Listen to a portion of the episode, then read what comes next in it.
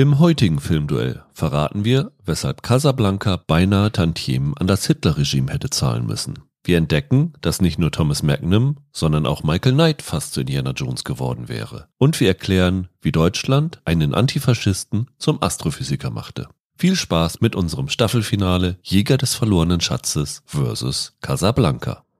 Und damit begrüßen wir euch wieder einmal zu einem neuen Filmduell. Wir, das sind wie immer Michael Hille und Rüdiger Meier. Ja, Michael, unsere Staffel geht mit dieser Folge vorbei. Wir müssen eine kleine Pause machen, damit wir wieder Material finden und freuen uns natürlich, wenn ihr uns weiter fleißig Inspiration liefert, was für Filmduelle ihr gerne haben würdet. Also gerne eine Mail an sehenweise.web.de schicken oder auf unserer Instagram-Seite Filmduelle oder bei den Kommentaren bei iTunes, wo ihr uns natürlich auch bewerten und abonnieren könnt, genauso wie bei Spotify. Und wir haben uns für das Staffelfinale einen sehr persönlichen Favoriten ausgesucht, würde ich sagen, Michael, oder? Ja, auf jeden Fall. Wir wollten unbedingt zum jetzt gerade erschienenen fünften Indiana Jones Film was mit Jäger des verlorenen Schatzes machen, mit dem ersten Teil der Reihe. Und haben dann überlegt, welchen Film wir dagegen machen können und sind jetzt bei Casablanca liegen geblieben, sodass wir quasi, ja, zwei unserer Lieblingsfilme direkt gegeneinander antreten lassen, würde ich sagen. Ja, wobei ich tatsächlich noch einen anderen Indiana Jones Film habe, den ich lieber mag als Jäger des verlorenen Schatzes. Den werden wir sicherlich irgendwann nochmal bearbeiten, aber es macht dann natürlich Sinn, heute den ersten zu nehmen. Und ja, wir haben ein bisschen überlegt, was passt dazu und sind dann bei Casablanca natürlich geblieben, was wir gleich erklären, warum diese beiden Filme eigentlich ganz gut zusammenpassen. Wenn ihr den Podcast noch nicht kennt, also wir stellen immer zwei Filme vor, bei denen wir denken, die haben gewisse Parallelen, also inhaltliche oder produktionstechnische. Manche erschließen sich auf den ersten Blick, manche nicht auf den ersten Blick, so wie heute Casablanca und Jäger des verlorenen Schatzes. Und dazwischen liefern wir uns immer kleine Trivia-Duelle, wo wir uns die interessantesten Facts in verschiedenen Kategorien raussuchen. Michael, du vertrittst heute Casablanca. Genau, und ich vertrete Jäger des verlorenen Schatzes. Casablanca, ist das so ein absoluter Favorite von dir? Ja, das ist einer meiner drei Lieblingsfilme, schon eigentlich seit immer. Mir geht's ähnlich, also ganz so hoch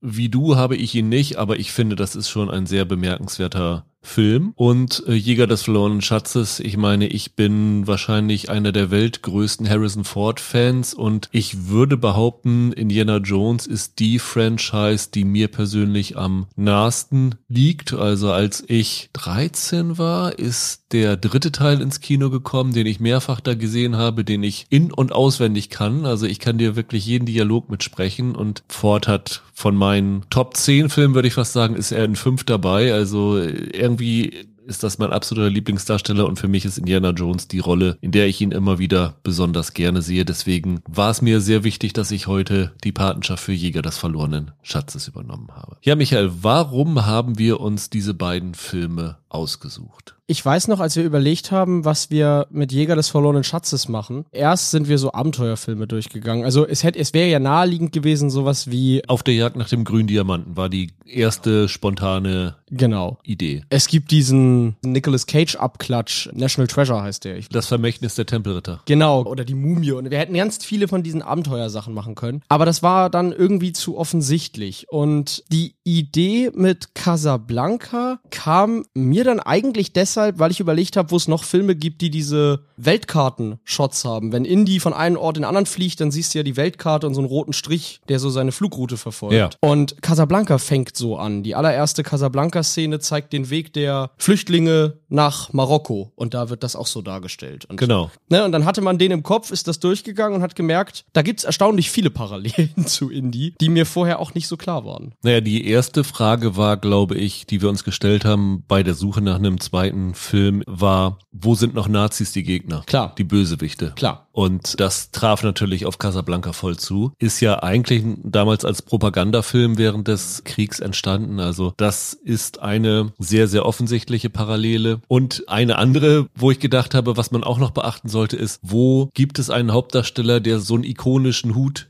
trägt wie Indiana Jones. Stimmt. Und ich glaube, Bogart hat in anderen Filmen, also gerade so seinen äh, Noir-Film, öfter einen Hut getragen und meistens läuft er hier ohne rum, aber in der großen Schlussszene hat er ihn auf. Ja. Das kriegt man auch noch zusammen. Absolut, Bogart ist wahrscheinlich so der ikonischste Hutträger neben Ford. Also das, allein deshalb passt das schon, ja. Dann haben wir uns natürlich die beiden Filme angeguckt und noch mehr Parallelen gefunden. Ne? Also ein Zitat, über das wir beide gestolpert sind. Ja. Es gibt dieses legendäre Zitat aus Casablanca, wo Bogart, nachdem Ilsa zurückgekommen ist, schon halb betrunken alleine in seiner dunklen Bar sitzt und sagt, of all the gin joints in all the towns in all the world, she walks into mine. Und da gibt es in Jäger des verlorenen Schatzes eine Zeile, die auf den ersten Blick so wirkt, als ob sie eine Antwort darauf ist, oder? Das ist die Szene, in der Indiana Jones in Nepal eintrifft, bei Marion in ihrer Bar und dann so als Schattensilhouette an der Wand erscheint. Und dann dreht sie sich um und den genauen Wortlaut hast du dir wahrscheinlich aufgeschrieben. Sie sagt, I always knew you'd come walking back through my door. Aber wir sind nicht die Einzigen, die da jetzt für so eine Parallele stricken wollen, ne? Oder du hast sogar noch mal den Audiokommentar bei Casablanca ja. gehört und da hat unser Freund Roger Ebert was gesagt? Ja, genau. Da sagt Roger Ebert nämlich auch, dass Spielberg als großer Casablanca-Fan in vielen seiner Filmen Anspielungen drauf hat. Und da sagt er auch, dass es in Raiders of the Lost Ark dann eine Antwort auf diesen berühmten Gin Joints Satz gibt. Und da muss er ja die Szene mit meinen. Was mir noch bei Casablanca aufgefallen ist, die Szenen, wo sie die Außenaufnahmen, also in der Stadt sind, die ähneln sehr, sehr den Kairo-Szenen in ja. Jäger des verlorenen Schatzes, was natürlich logisch ist. Nordafrikanische Städte, ähnliche Architektur und so. Aber auch so wie es gefilmt ist, fand ich, gab es da sehr viele Parallelen zwischen den beiden. Ja, absolut. Und dann ist es ja noch so, auch das hätte ich jetzt partout dir gar nicht mehr als Parallele nennen können, aber es ist natürlich in beiden Filmen so, das zentrale Liebespaar, also Rick und Ilsa und Indy und Marion, sind ja in beiden Fällen Ex-Partner, die dann quasi wieder neu zusammenkommen oder auch nicht ganz zusammenkommen. Aber die haben beide halt eine Vergangenheit miteinander, die unschön geendet ist für eine der beiden Parteien. Was anderes noch, in beiden Filmen gibt es französische Kollaborateure. Also du hast in Casablanca natürlich den Kapitan Renault, der mit Major Strass Strasser kollaboriert. Und in Jäger des verlorenen Schatzes hast du natürlich Belloc, der zwar eigentlich sein eigenes Süppchen kocht, aber andererseits dann doch ja sich die Nazis zu eigen macht und quasi sich für ihre Zwecke zur Verfügung stellt. Also yes. das ist nochmal was. Man kann sagen, in beiden Filmen jagen die Hauptfiguren alle einem Objekt hinterher. Ne? Also in Indiana Jones wollen sie alle die Bundeslade, die dann immer so hin und her geht zwischen den verschiedenen Parteien. Und in Casablanca stellt sich ja die große Frage, wo sind die Transitpapiere? Wir wissen es, aber alle anderen wissen es nicht und wollen sie gerne haben. Man könnte sagen, es sind zwei MacGuffins, auch wenn wir da uns im Vorfeld schon drüber gestritten haben, ob man das wirklich so machen kann. Da muss man sich überlegen, ob man die Definition von Alfred Hitchcock nimmt, dann sind es keine, oder ob man die Definition von George Lucas nimmt, ja. dann sind es beides MacGuffins. Also das definitiv große Ähnlichkeit. Und dann gibt es auch noch Ähnlichkeiten bei der Rezeption der Filme, nämlich beide Filme sind für acht Oscars nominiert gewesen. Beide Filme sind in der Top 250 Liste der Internet Movie Database. Ja. Und beide sind noch auf so besten Listen. Also es gibt ja von dem American Film Institute immer so diese 100 Years, 100 Movies Liste. Da ist Casablanca auf drei gewesen und Jäger des verlorenen Schatzes auf 66. Und es gibt noch eine Liste vom American Film Institute über die 100 100 besten Helden und Bösewichte. Und bei den Helden hast du Indy auf Platz 2 gehabt und Rick Blaine, also die Bogart-Figur, auf Platz 4 gehabt. Man kann da durchaus einige Parallelen finden und ich glaube auch, Spielberg hat wirklich, wie Ebert sagte, schon sich sehr inspirieren lassen, was so die ganze Atmosphäre von Jäger des verlorenen Schatzes angeht, dass da schon sehr, sehr viele Verweise auf Casablanca zu finden sind. Deswegen haben wir am Ende gedacht, das ist eigentlich doch ein Duell, was ziemlich viel Sinn macht für uns. Auf jeden Fall. Dann, Michael, lass uns beginnen mit unserem ersten Duell, das wie immer heißt Trivia Pursuit wo wir ja so den coolsten Fact raussuchen, der uns in der Recherche untergekommen ist, den wir sonst nicht in den normalen Kategorien unterbringen. Ich bin total gespannt. Du recherchierst ja auch immer so ein bisschen meinen Film mit und ich ja deinen Film. Und ich bin sehr gespannt, was du bei Jäger des verlorenen Schatzes rausgesucht hast, weil ich natürlich die ganze Zeit beim Recherchieren dachte, oh, ich glaube, das nimmt er für Trivia Pursuit, na, das nimmt er vielleicht. Ich habe gar nichts so spektakuläres. Ich nehme hier gerne so Randaspekte, die irgendwie nicht normal in die Diskussion reinpassen. Ich fand es sehr amüsant. Es gibt doch diese diese Szene in der, wie heißt es, Well of Souls, wo die Bundeslade gefunden wird. Und dann gibt's ja diese Riesenszene mit den Schlangen, wo man ja weiß, dass die mit einer Glasscheibe gesichert waren. Das war ja früher mal zu sehen, dass es sich gespiegelt hatte. Dann haben sie es ja digital nachher rausretuschiert, um das für spätere Veröffentlichungen nicht mehr sichtbar zu machen. Und dann gibt es ja auch so diese Szenen, wo du halt siehst, wie die beiden, Indy und Marion, von den Schlangen angegriffen werden. Man fragt sich bei sowas natürlich immer, inwieweit haben die Stars ihre Stunts ganz selber gemacht. Ja. Karen Allen hatte überhaupt keinen Bock auf diese Szene, die fand sie ganz furchtbar und hat versucht, so weit wie möglich sich da rauszuhalten, weswegen du in diesen Szenen auch sehr oft ihren Kopf nicht siehst. Und die meisten Szenen hat dann Wendy Leach, das war ihr Stunt-Double gemacht. Aber es gab auch Szenen, die selbst für Wendy Leach nicht so angenehm gewesen sind. Und dann haben sie sich überlegt, wie machen wir das? Und dann gab es einen Schlangenexperten am Set, nämlich Steve Edge. Und wenn man genau hinguckt, sieht man, dass es nicht die Beine von Karen Allen oder ihrem Stunt-Double sind, sondern der gute Steve Edge hat sich die Beine rasiert, hat sich das Kleid Ah. von Marion übergezogen und dessen Beine sieht man in den Close-Ups, wenn die Schlangen sehr nah an Marion rumzüngeln. Das fand ich sehr amüsant, war mir vorher nie so aufgefallen, dass das tatsächlich Männerbeine sind. Das ist cool. Sehr cool. Was hast du bei Casablanca? Ich habe mir auch was rausgesucht, wo ich einfach nicht wusste, wann ich das sonst hätte unterbringen sollen. Und zwar ist das die in so Fachkreisen berüchtigte Aktion von Chuck Ross in den frühen 80er Jahren, dem Schriftsteller. Der hat sich damals die Frage gestellt, ob zeitgenössische Filmagenten in Hollywood, die für die großen Studios arbeiten, Casablanca eigentlich erkennen würden, wenn man ihnen das Drehbuch zuschickt. Und hat 217 Agenturen das Drehbuch von Casablanca in seinem Originalzustand zugeschickt. Hat einfach nur den Titel geändert und ein paar der Figurennamen geändert. Er hat seinen Namen draufgesetzt und wollte das verkaufen oder wie war Exakt. Und wollte gucken, erkennen die Leute, dass das Casablanca ist. Es gab ein paar, die es erkannt haben, die zurückgeschrieben haben, ja, sorry, den Film habe ich leider schon hundertmal gesehen. Und ein paar, die es direkt ungelesen zurückgeschickt haben, weil sie keine neuen Kunden angenommen haben. Es gab aber auch Leute, die haben es überhaupt nicht erkannt und er hat sehr, sehr lustige Antworten bekommen. Also 38 Agenturen haben es abgelehnt, ohne es erkannt zu haben.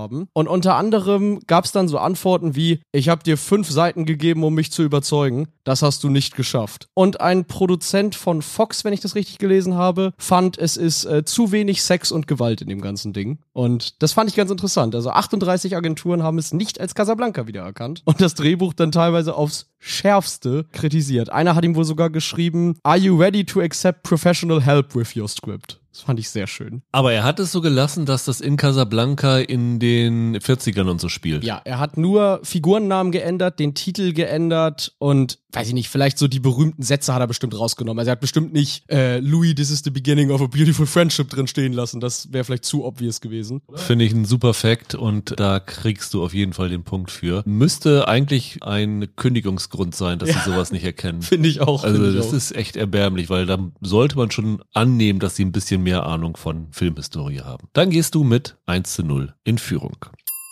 Und wir kommen zu dem Punkt Pre-Production, Drehbuchphase. Das heißt, wie ist die Idee zu den Filmen entstanden? Wie war das bei Casablanca damals? Naja, Casablanca basiert ja auf einem nie in Produktion gegangenen Theaterstück. Everybody's Coming to Rick, meine ich, hieß es im Original. Das haben in den 30er Jahren ein Murray Burnett und Joan Allison geschrieben, im Jahr 1940. Es gab dann so ein bisschen Widerstände, das Stück zu verkaufen, weil es da ja am Ende um eine schon verheiratete Frau geht, die aber was mit einem anderen Mann hat und es wäre sehr, sehr schwierig gewesen, das am Broadway zu produzieren. Und dann haben sie es schließlich in Hollywood angeboten und sind bei Warner Bros. gelandet. Aus dem ganz einfachen Grund, dass Warner Bros. damals so das erste große Studio von den fünf Studios in Hollywood war, die sich ganz klar gegen die Nazis äh, positioniert hatten. Die hatten schon 1939 diesen Ich war ein Nazi-Spion gedreht und waren da quasi die ersten, die sich da so deutlich positioniert haben vor dem Krieg. Und dann sind sie beim Produzenten Hal Wallace gelandet, der ihnen für 20.000 Dollar die Rechte an dem Stück abgekauft hat. Das war damals Rekord für ein unproduziertes Theaterstück. Und die beiden waren ja auch keine bekannten Autoren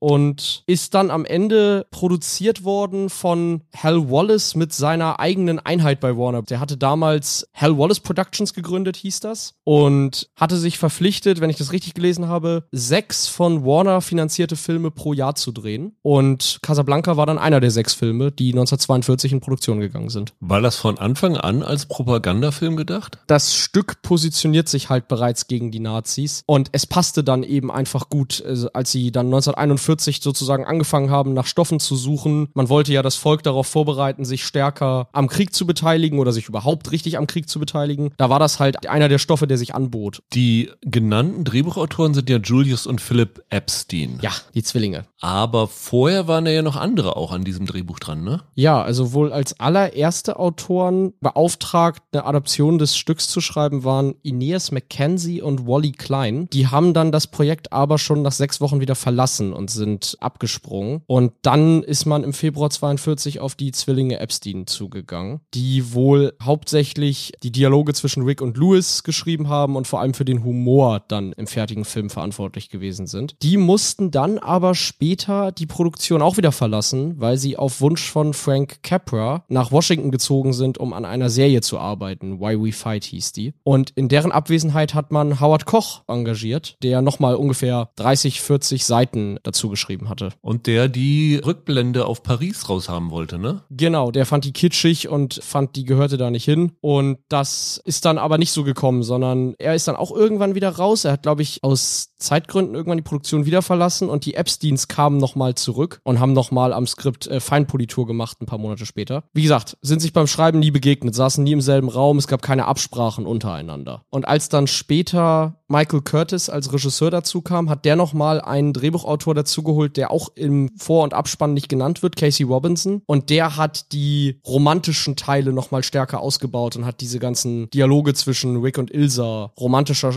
geschrieben. Und durch die beiden sind dann auch die Pariser Rückblenden drin geblieben im Film. Was dann eigentlich nur noch passiert ist, bis man so in die Castingphase ging, war, man hat das Projekt noch umbenannt. Also wie gesagt, das Theaterstück hieß Everybody Comes to Wix und der Film wurde dann in Casablanca umbenannt wohl in Anlehnung an Algier von 1938. Ein damals sehr erfolgreicher Film, der eben auch nach einer nordafrikanischen Stadt benannt wurde. Ich glaube, das Einzige, was es sonst noch zu erzählen gäbe, weil ich das persönlich nicht wusste, das Lied As Time Goes By, das hatte ich versucht rauszufinden, ob das schon Teil des Drehbuchs war oder ob man sich da erst irgendwie beim Dreh zu entschieden hat, weil das Lied ja nun sehr wichtig für den Film ist und sehr ikonisch. Aber tatsächlich, As Time Goes By stammt aus einem Broadway-Musical aus den frühen 30er Jahren und war schon in dem Originaltheaterstück drin und das ist dann für den Film einfach nur übernommen worden. Ich glaube, wie Jäger des verlorenen Schatzes entstanden ist, wissen sehr, sehr viele von euch in den Grundzügen. Also das ist ja eine der bekanntesten Filmgeschichten, dass sich Steven Spielberg und George Lucas in Hawaii beim Urlaub zusammengetan haben und auf ja. die Idee gekommen sind. Tatsächlich aber hat das Ganze schon ein bisschen früher begonnen, weil bevor Lucas Star Wars gemacht hat, also fast zeitgleich wie er Star Wars entwickelt hat, hatte er schon die Idee zu diesem Film gehabt. Nämlich da hieß es für ihn noch The Adventures of Indiana Smith. Und das Ganze hat er entwickelt gemeinsam mit Philip Kaufman, also einem anderen relativ prominenten Regisseur. Deswegen hat der übrigens in den Credits auch noch so ein Story by Philip Kaufman Credit stehen. Bis heute, ne? Also ich glaube jetzt im, im ganz neuen, im fünften Teil steht immer noch im Abspann Based on Characters by George Lucas und Philip Kaufman. Und die haben sich 1975 drei Wochen zusammengesetzt und Indiana Smith sich ausgedacht diese Geschichte mit der Bundeslade geht definitiv zurück auf Kaufmann. Also der hat das da eingebracht. Die Figur Indy, die war komplett Lukas Idee und den, ja, MacGuffin nenne ich ihn jetzt einfach mal, hat äh, Philipp Kaufmann gebracht. Ganz interessant ist, dass er da drauf gekommen ist, weil er eine Geschichte von Trevor Ravenscroft gelesen hatte. Das Buch The Spear of Destiny, The Cult Power Behind the Spear, which pierced the side of Christ and how Hitler inverted the force in a bid to conquer the world. Als ich gelesen habe, Trevor Ravenscroft, habe ich erst gedacht, ah, guck mal, da kommt der Name Ebner Ravenwood her. Er ist es aber tatsächlich nicht, weil das war eine Idee von Kestern und Kestern ist auf dem Weg nach Los Angeles immer Ravenwood Court, also eine Straße runtergefahren. Daher kam Ravenwood.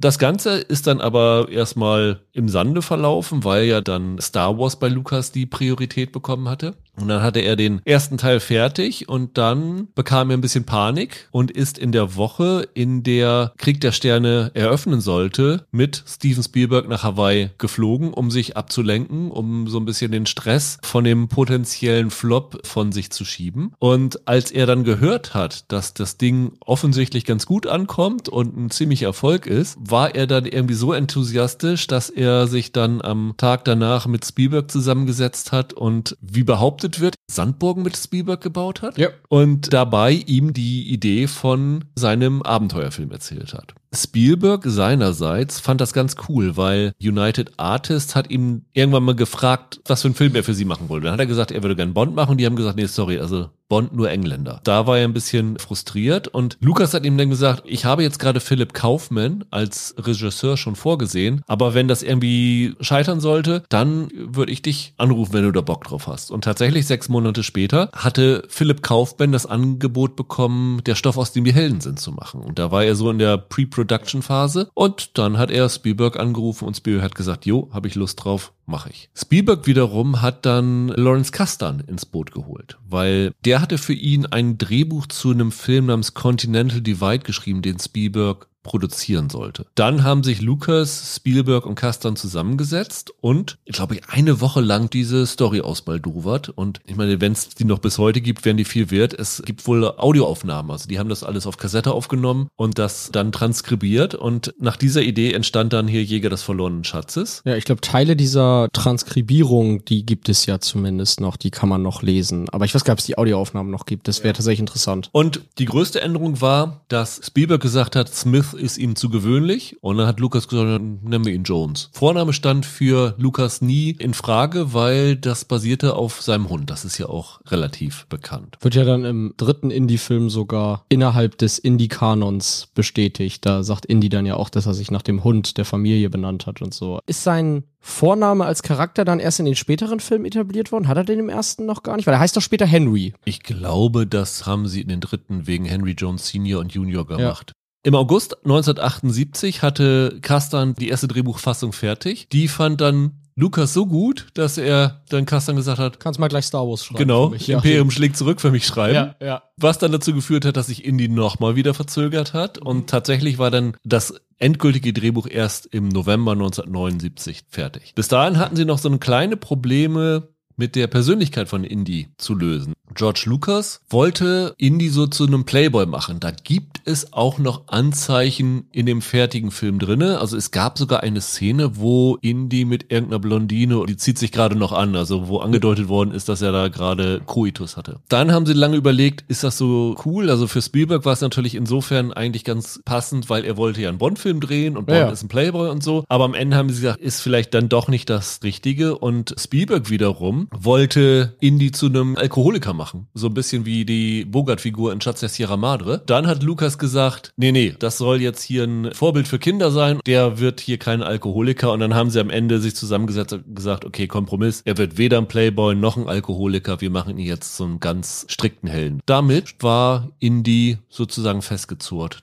Okay. Dann kommen wir jetzt schon zu unserem zweiten Duell, Michael. Das zweite Duell heißt Filmzitate. Und dort suchen wir raus, was Beteiligte über den Film im Nachhinein oder währenddessen gesagt haben. Hast du bei Casablanca was gefunden? Ist ja immer ein bisschen schwierig, wenn ein Film schon 80 Jahre alt ist. Ja, vor allem, wenn so Leute wie Bogart oder so damals mehr damit beschäftigt waren, weitere Filme zu drehen, als Interviews zu geben. Und der ist dann ja auch in den 50ern schon gestorben. Es gibt aber ein ganz interessantes Interview mit Ingrid Bergmann, das man sogar auf YouTube noch findet. Casablanca hatte gerade irgendwie, ich glaube, 30. Jubiläum und wo sie dann einfach ganz lapidar sagt, ja, der Erfolg des Films ist für mich bis heute erstaunlich, weil wir alle kein Vertrauen in ihn hatten, weil das Drehbuch so scheiße war. Und dann sagt sie, wir haben da Tag für Tag dran rumgeschrieben bei den Dreharbeiten und wussten nie, wie der Plot eigentlich ablaufen soll. Und ich wusste damals nicht mal, welchen Mann ich eigentlich am Ende lieben werde. Und sie sagt dann, mir wurde gesagt, spiel die Liebesszenen einfach irgendwie dazwischen. Versuch, das so zu spielen, dass irgendwie beides passen könnte. Wir wissen noch nicht, wie das am Ende ablaufen wird. Aber damit unterminierst du gerade dein erstes Duell, weil es dann ja verständlich ist, dass die Drehbücher zurückgeschickt wurden. Das Drehbuch, das die Studios gekriegt haben, basierte auf dem schon fertigen Film. Aber sie hat beim Drehen die ganze Zeit nicht dran vertraut. Das ist auch insofern glaubhaft, als dass es auch Aussagen von Humphrey Bogart gibt, der wohl damals noch während der Dreharbeiten zu einem Kumpel gesagt haben soll, ich bin hier in dem schlimmsten Film, in dem ich je mitgespielt habe. Das fand ich ganz gut. Ich habe bei Jäger des verlorenen Schatzes ein Zitat von Spielberg. Und zwar geht es so ein bisschen darum, wie er seinen Angang ans Filmemachen bei Jäger des verlorenen Schatzes geändert hat. Weil die Produktion, die er vorher hatte, Der Weiße Hai und Unglaubliche Begegnung der dritten Art. Und 1941. Und 1941, genau. Die sind alle über Budget gegangen. Weswegen das Studio anfangs auch ihn nicht unbedingt als Regisseur hier haben wollte. Er hatte sich fest vorgenommen, dass er bei Jäger des verlorenen Schatzes das Budget nicht überzieht. Da da haben sie dann so ein paar Sachen gemacht. Zum Beispiel hat er sich für viele Sachen Modelle bauen lassen. Also zum Beispiel diese Ausgrabungsstädte. Da gab es ein Riesenmodell. Es gibt Fotos von Spielberg, wie er da drinnen liegt, um sich die Winkel vorher auszudenken, wo er die besten Kameraaufnahmen bekommen kann und er da Zeit spart. Und er hat gesagt über die Dreharbeiten, bei Jäger des verlorenen Schatzes habe ich gelernt zu mögen statt zu lieben. Okay. Also er hat gesagt, wenn mir eine Szene gefiel, nachdem ich sie gefilmt hatte, habe ich sie printed, ich weiß gar nicht, was er im Deutschen dazu sagt, also sozusagen fix gemacht. Und dann sagt er, ich habe es nicht nochmal 17 weitere Male gedreht, bis ich die finde, die ich liebe. Er hat so ein bisschen den Hang zum Perfektionismus bei Jäger des verlorenen Schatzes aufgegeben und dann am Ende tatsächlich eine Produktion hinbekommen, die im Rahmen geblieben ist. Was war das so? Haben sie nicht überzogen? Nee, und danach hatte er natürlich nach dem Erfolg des Films freie Hand wirklich in Hollywood. Und das fand ich irgendwie ganz interessant, dass er wirklich hier einen anderen Angang für sich hatte. Und die Frage ist natürlich, kommen wir natürlich später darauf zu sprechen, ob man das sieht, dass er Szenen nicht geliebt, sondern nur gemocht hat, die er dann in den Film gesteckt hatte. Ich glaube, das ist so ein klassischer Fall von Teilen wir, ne? Beides ganz interessant für genau, Fans. aber nichts Spektakuläres auf der einen Seite dabei. So bleibt es bei dem Vorsprung von dir anderthalb zu 0,5. Und wir kommen zum Casting der beiden. Ich habe bei Jäger des verlorenen Schatzes jede Menge. Bei Casablanca, ich habe eine Sache gefunden, die fand ich ganz amüsant, dass ein späterer US-Präsident mal im Gespräch gewesen sein sollte. Ja, du meinst Ronald Reagan. Das stimmt so nicht. Das geht auf eine Pressemitteilung zurück vom 5. Januar 42. Da hat Warner das an den Hollywood Reporter geschickt und dann hatten es kurz darauf hatten es alle Zeitungen, dass Ronald Reagan und Ann Sheridan gemeinsam die Hauptrollen in Casablanca übernehmen würden. Und Dennis Morgan war der dritte, ne? Ich glaube, es war nicht gesagt, ob jetzt Reagan oder Morgan dann den Victor oder den, den Wick gespielt hätten. Aber auf jeden Fall wurde das so verkündet. Der Artikel war Quatsch. Zum Zeitpunkt dieser Pressemitteilung war der erste Entwurf des Drehbuchs für Casablanca erstens noch gar nicht wirklich fertig. Also die beiden Drehbuchautoren sind erst vier Tage später überhaupt verpflichtet worden. Und Hal Wallace war damals noch an zwei anderen Filmen beschäftigt, die vor Casablanca in Produktion gegangen sind. Also der hätte sich noch gar nicht auf ein Casting festgelegt. Der Grund, warum die das abgeschickt haben, war, es war ja früher noch so, dass Schauspieler vertraglich an Studios gebunden waren. Also die waren ja fest dann bei Warner oder bei Paramount angestellt. Die hatten damals halt ein großes Interesse daran, dass ihre Stars in den Nachrichten stehen. Und ein Mittel, das dann ein paar Mal dazu verwendet wurde, war halt so Fake Casting News zu übermitteln, damit die irgendwie im Gespräch sind. Und Reagan und Ann Sheridan hatten schon zwei Filme, meine ich, vorher oder drei Filme zusammen gedreht und hatten gerade einen Film noch in der Pipeline, der schon fertig war und das war halt möglich Möglichkeit, für den Film Werbung zu machen. Reagan hätte das auch gar nicht machen können, weil nachdem er seinen letzten Film fertig hatte,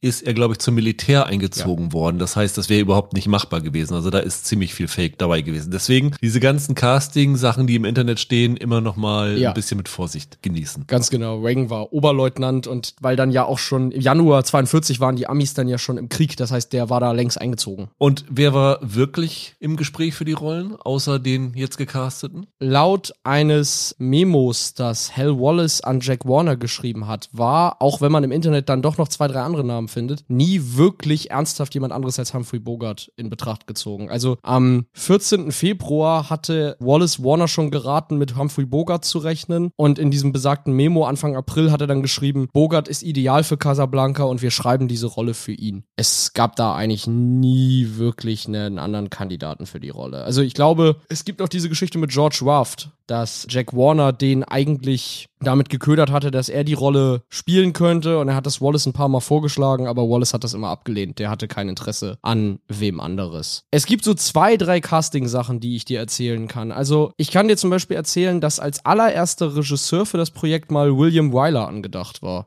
der spätere Macher von Ein Herz und eine Krone und Ben Hur. Ja. War damals schon Oscar-Preisträger, der hat die kleinen Füchse und so gedreht, den man heute nicht mehr kennt. Wyler hat das Ganze aber abgelehnt und dann ist man auf Curtis zugekommen, der damals ja alles weggefilmt hat, was bei drei nicht auf dem Baum war. Also der war ja auch bei unserem Robin Hood, über den wir mal gesprochen hatten, als Regisseur beteiligt. Da ist er ja auch dann später erst dazugekommen. Genau, genau. Ja, ansonsten ist es mit dem Casting hier ein bisschen schwierig. Also was wohl tatsächlich stimmt, ist, dass Ingrid Bergmanns Rolle, dass da zwei, drei andere Namen im Gespräch waren. Unter anderem liest man immer wieder Michelle Morgan. Die ist auf jeden Fall wohl in Betracht gezogen worden und eine Hedy Lamar. Genau, Hedy Lamar, relativ bekannte Darstellerin. Die war der Wunsch von Hell Wallace. Die war damals aber bei MGM unter Vertrag mhm. und MGM hat sie nicht rausgelassen. Deswegen ist das weggefallen. Und Michelle Morgan war, glaube ich, an einer der ersten Mitteilungen im Hollywood Reporter genannt, dass die für die Rolle getestet hätte, ja. Der Grund, warum dann am Ende Bergmann die Rolle bekam, die war ja nicht bei äh, Warner unter Vertrag, sondern beim Produzent David O. Selznick. Das hatte unter anderem mit damaligen Befürchtungen hinsichtlich des Krieges zu tun. Also Selznick hatte befürchtet, dass Schweden in Zukunft dazu gezwungen sein könnte, den Achsenmächten beizutreten. Und das hätte schwedische Darsteller in eine sehr unangenehme Lage gebracht und Produzenten davor zurückschrecken lassen können, solche Darsteller einzusetzen. Und dann hat er am Ende Bergman an Warner ausgeliehen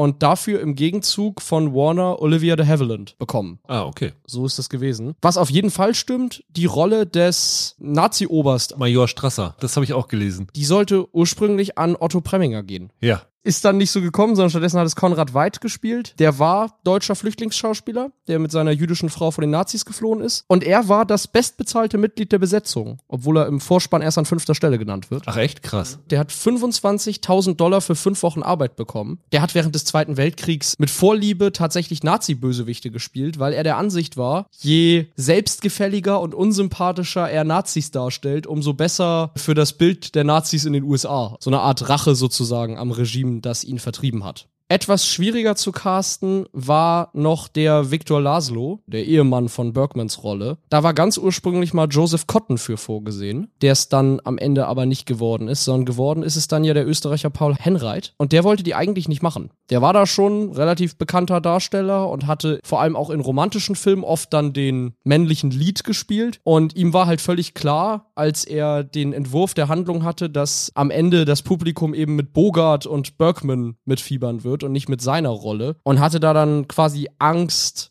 dass das seine Position für solche Filme schwächt, wenn sich eine Frau in einem Film halt für den anderen entscheidet. Warum er das dann gemacht hat, war eben durch den Anschluss Österreichs galt er in den USA plötzlich als Zitat feindlicher Ausländer und hatte dann gehofft, mit dieser Rolle sozusagen wieder seine Position in Hollywood zu stärken. So ist es dann auch gekommen. Keine Alternativen gefunden habe ich für den Polizeipräfekt für äh, Claude Rains. Und ansonsten war es bei Casablanca natürlich bekanntermaßen so, sehr viele Leute, die da mitspielen, waren tatsächlich Kriegsflüchtlinge, die aus Europa in die USA migriert sind. Hinzu kam natürlich damals, war dann der Krieg schon losgegangen war, viele Schauspieler waren ja auch selber eingezogen worden und so weiter. Also hatten die Studios damals auch gar nicht so die große Auswahl. Deswegen ist Casting hier verhältnismäßig überschaubar. Ich habe noch zwei Sachen da gefunden. Raymond Burr, also der spätere Chef, soll für eine Rolle getestet haben. Keiner weiß, für welche Rolle das gewesen ist. Ja. Und die Rolle von dem Pianospieler Sam sollte ursprünglich mal ein Schauspieler namens Clarence Muse übernehmen. Das ist, glaube ich, der erste Afroamerikaner, der in einem Film eine Hauptrolle hatte. In Hearts in Dixie 1929. Den haben sie tatsächlich verpflichtet. Der ist aber aus Gründen, die nicht bekannt sind, wieder rausgefallen. Und dann haben sie den Dooley Wilson sich von Paramount ausgeliehen. Ganz ursprünglich stand mal zur Debatte,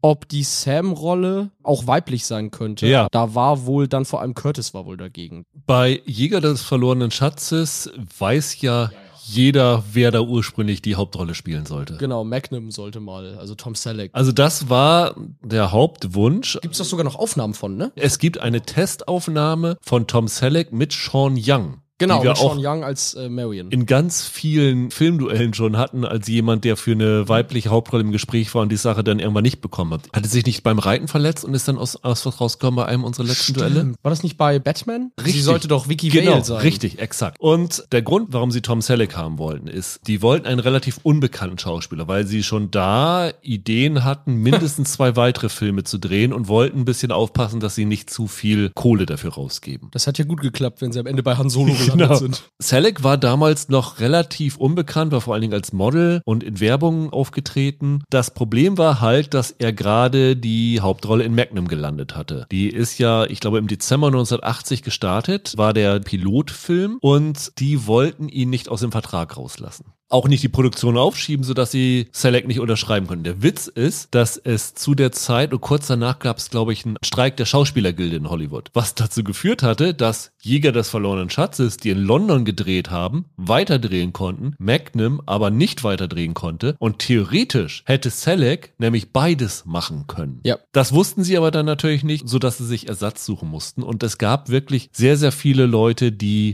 dafür im Gespräch gewesen sind. Also, das Bizarrste ist, ein Mann hat 2012 in, in, einem Interview gesagt, er hätte sogar ein Gespräch mit Steven Spielberg gehabt über die Hauptrolle. Und dieser Mann heißt David Hasselhoff. Ja, sehe ich jetzt nicht. ich weiß auch nicht, ob ich David Hasselhoff als Indie sehen wollte, aber wir haben jetzt ihn mit Knight Rider und Baywatch im Hinterkopf. Wer weiß, wie das dann ansonsten ausgegangen wäre. Bestätigt von Spielberg sind auch noch Tim Matheson und Peter Coyote und Gerüchte gibt es und die halte ich für so abwegig über Bill Murray, Chevy Chase und Steve Martin. Ob sie mal mit in eine komödiantische Richtung geben wollten, keine Ahnung. Also das halte ich für ziemlich absurd. War Bill Murray da schon so als Komiker etabliert? War da schon Saturday Night Live damals? Ja, okay, aber ich wollte gerade sagen, Ghostbusters und so kamen ja später. Ja, ist auf jeden Fall ein schönes Was wäre wenn Spiel. Und dann hat irgendwann Spielberg eine Vorabkopie von Das Imperium schlägt zurückgesehen. Ja. Und daraufhin hat er George Lucas angerufen und hat Lucas gesagt, der richtige Indie war direkt vor unserer Nase. Lucas hat nur gesagt, ich weiß, was du sagen wirst. Harrison Ford. Die Gedankenübertragung bei den beiden war so, dass sie dann tatsächlich am nächsten Tag gleich Ford angesprochen haben und Ford hat sofort zugesagt. Also am 13. Mai 1980 ist offiziell verkündet worden, dass Harrison Ford Indiana Jones spielen wird. Für die Rolle der Marion war ursprünglich mal Amy Irving im Gespräch. Okay. Das war damals die Freundin von Steven Spielberg. Ja. Und dann ist die Beziehung aber zu Ende gegangen und dann haben sie sich von Amy Irving verabschiedet. Spielberg Spielberg wollte ursprünglich wohl Deborah Winger casten, die hatte aber kein Interesse. Wie gesagt, Sean Young hatte mit Selleck getestet. Es waren auch noch Stephanie Zimbalist, war das die von Remington Steel später? Barbara Hershey, Jane Seymour, also Dr. Quinn und Mary Steenburgen im Gespräch. Und am Ende ist es dann aber Karen Allen geworden, deren Casting zeitgleich mit Fords bekannt gegeben ist. Und was ganz, ganz interessantes ist, für die Rolle von Sulla ist jemand anderes ursprünglich bekannt gegeben worden, schon dass er gecastet worden ist. Hast du das auch in deiner Recherche gelesen? Nee. Ich sag mal so, es ist jemand, der später in einem anderen Abenteuerfilm mitgespielt hat. Danny DeVito.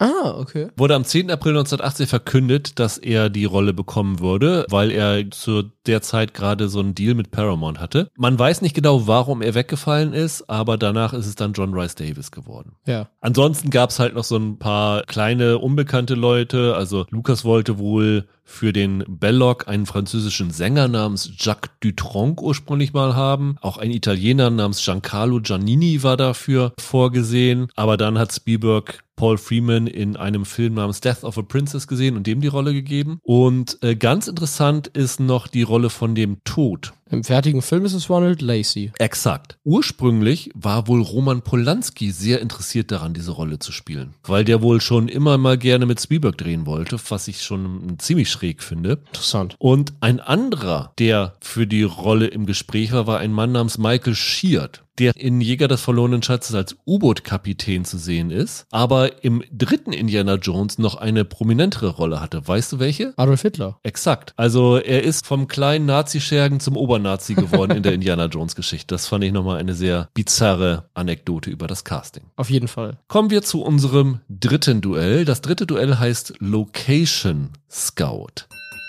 Was bei Casablanca ja ein bisschen schwierig ist, weil das meiste im Studio gedreht worden ist. Hast du da irgendwas Interessantes gefunden, was man sich heute noch anschauen kann? Das meiste ist lustig. Der ganze Film, bis auf so zwei, drei Einstellungen quasi, ist im Studio gebaut worden. Und es ist noch schlimmer. Ricks Café war überhaupt eines von ganz wenigen Sets, das sie wirklich für diesen Film gebaut haben. Die allermeisten Sets waren Sets, die noch standen von Filmen, die vorher gedreht wurden. Zum Beispiel der Pariser Bahnhof war ein Set aus dem Film Reise aus der Vergangenheit, der kurz vorher gedreht wurde. Und die Außenaufnahmen, diese Straße, wo der Film beginnt, war für den Film gebaut, der hieß Liebeslied der Wüste. Ganz fürchterlich war diese Kategorie für mich. Aber ich schummel jetzt einfach, um trotzdem eine Antwort zu haben. Denn man kann Ricks Café tatsächlich noch besuchen, beziehungsweise man kann es mittlerweile besuchen. Tatsächlich ist 2004 von der Gesellschaft The Usual Suspects SA also von der üblichen verdächtigen Gewerkschaft, in Marokko, in Casablanca, dieses Café nachgebaut und eröffnet worden. Das ist, wie gesagt, nicht der echte Drehort, aber es bietet dir heute die Chance, wenn du als Tourist in Casablanca bist, tatsächlich in dieses Café zu gehen, das eine relativ freie Nachbildung von dem Schauplatz ist. Und dann kannst du quasi Fotos vor Ricks Café machen. Es ist zwar nicht das aus dem Film, aber es gibt dieses Café und bei Touristen ist es wohl auch sehr beliebt und ich nehme an, ich habe so ein bisschen rumgegoogelt, die verkaufen dann da natürlich auch Merch-Zeug, ne? Also kannst da dann, keine Ahnung, Casablanca T-Shirts und so ein Bums kaufen. Also ja, mittlerweile gibt es Ricks Café wirklich. Bei Jäger des verlorenen Schatzes hatte ich erst überlegt, dass ich das Hotel vorschlage, in dem Lukas und Spielberg übernachtet haben, als sie die Idee hatten. Nämlich das gibt es bis heute noch, das Mauna Kea Beach Hotel in Big Island, Hawaii. Aber da das ja nicht direkt im Film zu sehen ist, bin ich davon abgegangen und habe einen Ort genommen, der eine sehr große filmische Vergangenheit hat, nämlich in Tunesien. Das heißt Jebel Sidi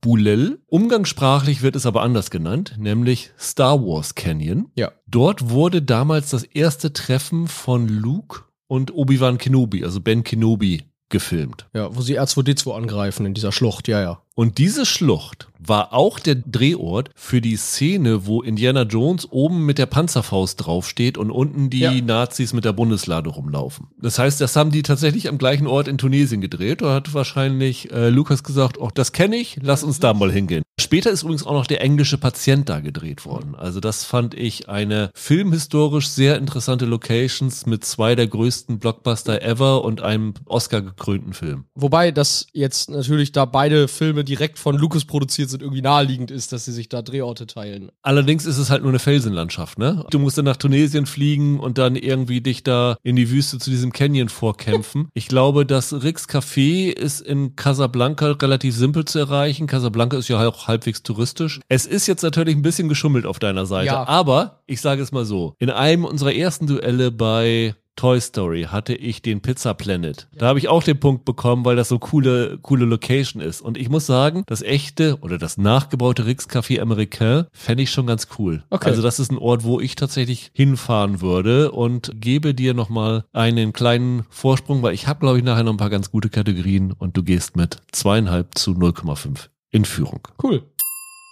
Kommen wir zu den Dreharbeiten hinter der Kamera. Was gab es da bei Casablanca zu berichten? Ja, zu den Dreharbeiten, ich habe es ja eben schon bei Location Scout so ein bisschen angedeutet. Es gab eine große Knappheit durch den Beginn des Krieges für die USA. Vor allem Nägel waren sehr, sehr knapp. Und genau deswegen äh, haben sie, wie gesagt, ganz, ganz viele Sets recycelt. Und eigentlich war nur Ricks Café und so eins, zwei andere kleinere Orte. Ich glaube, das Innere von dem Büro des Polizeichefs, das war auch noch ein Originalset. Und der Rest waren Sachen, die sie aus anderen Filmen übernommen hatten. Ein, zwei Aufnahmen brauchten sie natürlich, denn es gibt ja die Szenen auf dem Flughafen. Einmal, wenn am Anfang der Major Strasser ankommt und dann natürlich das berühmte Ende mit Bogart und Bergman auf dem Rollfeld. Die Szene mit Major Strassers Ankunft, die haben sie tatsächlich einfach am Van Nuys Airport gedreht, also das war jetzt nicht das große Problem. Aber ein anderes Problem, die Endszene spielt bei Nacht. Und da sich die Vereinigten Staaten im Krieg befanden, waren Dreharbeiten an Flughäfen nach Einbruch der Dunkelheit verboten. Und deshalb mussten sie das Rollfeld auch im Studio nachbauen. Und die Sequenzen in dieser letzten Szene wurden vor so einem verkleinerten Balsaholzmodell des Flugzeugs gedreht, um zu verbergen, dass dieses Flugzeug halt kein richtiges Flugzeug war und vor allem auch viel zu klein war, hat man sich zwei Tricks einfallen lassen. Einmal hat man den ganzen Hintergrund in Kunstnebel erstickt, um möglichst wenig klare Sicht zu haben. Und andererseits ein Trick, auf den man damals häufiger zurückgegriffen hat, die Mechaniker, die da rumlaufen auf dem Flughafen. Da hat man dann betont sehr, sehr kleine Komparsen besetzt. Also Leute unter 1,50 oder so. Wie ist denn da diese Szene gedreht worden mit dem Flugzeug, das dann abfliegt und in den Nebel reinfliegt, wo du dann sozusagen über die Schulter von Bogart und Claude Rains filmst. Naja, das eine ist tatsächlich die echte Aufnahme von den beiden und dann eben vor so einer Hintergrundprojektion, auf der dann dieses Flugzeug abgebildet wird. Also das ist kein Shot, den man so in Camera bekommen hat, sondern die beiden stehen halt vor einer Hintergrundprojektion. Und dieses Flugzeug, das war irgendwie irgendwo anders gefilmt worden, dass das da abhebt? Genau, die eigentliche Flugsequenz, wenn die dann abheben, das hat man in Absprache mit einer Abfangstaffel der US-Luftwaffe irgendwann in der Nacht auf dem Flughafen von Los Angeles drehen dürfen. Ah, okay, verstehe. Das mit den kleinwüchsigen Darstellern und dem Flugzeugmodell war nicht das einzige Mal, dass man hinter der Kamera sich überlegen musste, wie man einen Größenunterschied ausgleicht, weil Bogart fünf Zentimeter kleiner als Ingrid Bergmann ist. Und es musste natürlich damals, ist ja leider sogar heute oft noch so, dass das so sein muss, äh, der Mann muss natürlich größer sein, die Frau muss ja zu ihm hochgucken. War das nicht eigentlich bei jedem Bogart-Film? Also ich glaube gerade die Filme, die er mit äh, Catherine Hepburn gemacht hat, ne? Genau, da war das auch ein Problem, wobei ich glaube, bei zum Beispiel African Queen sitzen sie ja in einem Boot, da siehst du es ja nicht so wirklich, ne? Aber hier ist es tatsächlich so, dass er fast ständig auf Kisten steht oder er hatte so Plattformschuhe an, durch die er dann größer wirkte. Und sehr, sehr witzig, in einer Szene sieht man sogar, wenn sie nebeneinander auf der Couch sitzen, dass er sich auf drei Kissen setzt, die übereinander liegen, damit er immer größer ist als sie. Also das war auch so ein Ding. Bogart war quasi der Tom Cruise der 40er Jahre und musste immer größer dargestellt werden, als er war. Ich habe es vorhin angedeutet. Das Drehbuch war absolut nicht fertig, als man angefangen hat zu drehen. Und es war während der Dreharbeiten so, dass sie immer weiter an dem Skript rumgeschrieben haben. Dabei hatten sie so mit einigen Problemen zu kämpfen. Das fing ja alleine schon damit an, dass es damals noch den Production Code Administration gab, also relativ strenge Zensurbehörde, weshalb man halt darauf achten musste, wie man bestimmte Dinge formuliert. Als Beispiel, dass Captain Renault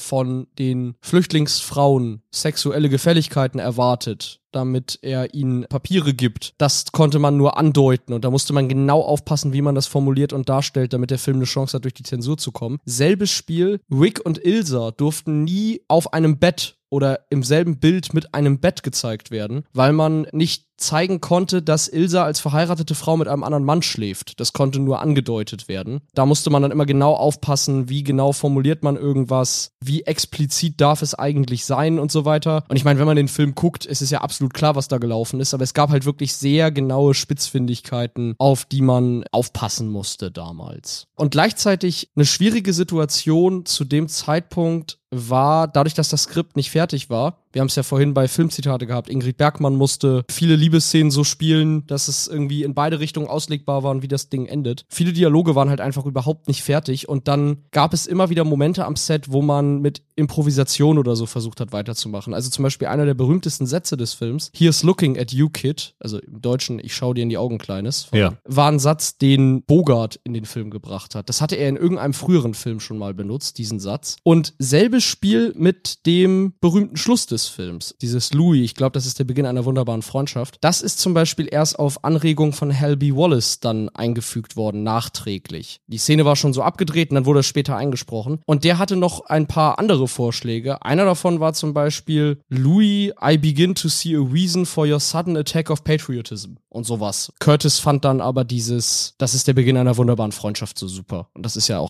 eines der bekanntesten Zitate dann eigentlich aus Casablanca geworden. Und dieses Roundup The Usual Suspects war auch eher ein spontaner Einfall von den Epsteins, ne? Ja, genau, das war auch so ein Spruch, den man sich relativ spontan überlegt hat und der dann ja später einen Filmtitel dann ja beeinflusst hat. Zwei, drei Sachen, die noch ganz interessant sind. Man musste damals bei den Dreharbeiten immer wieder auf Dinge reagieren, die durch den Krieg bedingt waren. Also das Ganze war ja damals, du hast es ja vorhin gesagt, als Propagandafilm gedacht. Sieht man ja im Film noch deutlich, ne? Rick ist am Anfang einer, der sich aus allem raushält und dann nach und nach im Verlauf des Films merkt, raushalten ist verkehrt, ich muss zu meinen Idealen stehen, ich muss mich der Resistance anschließen und so weiter. Und da war der Film dann ja so ein bisschen eingeholt worden. Ne? 1941 hat man solche Filme noch gemacht, weil man eben die Amis dazu inspirieren wollte, dass die USA sich am Zweiten Weltkrieg beteiligt. Da gab es ja noch das Pacht- und Leihgesetz und die USA hatten sich nicht direkt am Krieg beteiligt. Casablanca ist dann ja 42 entstanden nach den Angriffen von Pearl Harbor und dementsprechend waren die Amis dann bereits am Krieg beteiligt. Und da sind sie so ein bisschen eingeholt worden von der Realität. Und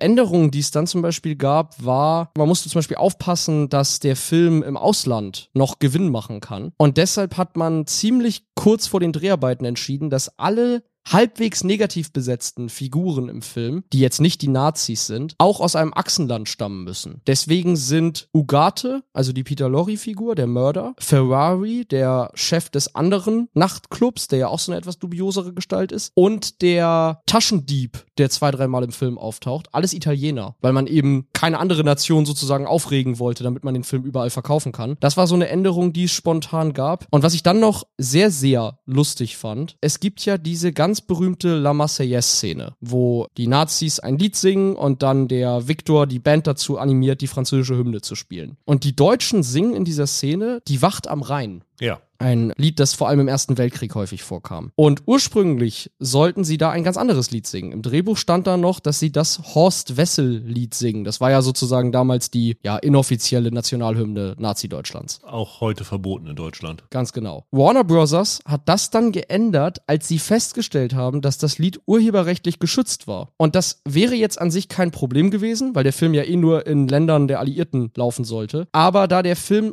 unter anderem auch in zwei, drei neutralen Ländern erschienen sollte, hätte das halt zu Problemen führen können. Und es hätte Warner Bros. in die sehr absurde Situation bringen können, von den Nazis wegen Urheberrechtsverletzung verklagt zu werden. Und dann mussten sie das in ein anderes Lied ändern. Auch so eine Sache, wo man sich hinterher denkt, ja klar, dass das so war, oder? Und einen ganz lustigen Fakt, den ich noch gefunden habe, die Produktion hatte ganz große Probleme damit, dass Regisseur Michael Curtis ungarischen Akzent hatte. Das war bei vielen Produktionen damals immer wieder so ein Ding, dass einige Leute ihn einfach immer nur so halb verstanden verstanden haben. Und die wohl bekannteste Geschichte hier ist, dass er einmal einen Requisiteur bat, einen Pudel zu besorgen. Und der war den halben Tag weg und kam dann tatsächlich auch irgendwann mit einem mit Pudelhund an. Und Curtis hat ihn zusammengeschrieben und gesagt, no, I need a poodle, a poodle of water. Okay, interessant.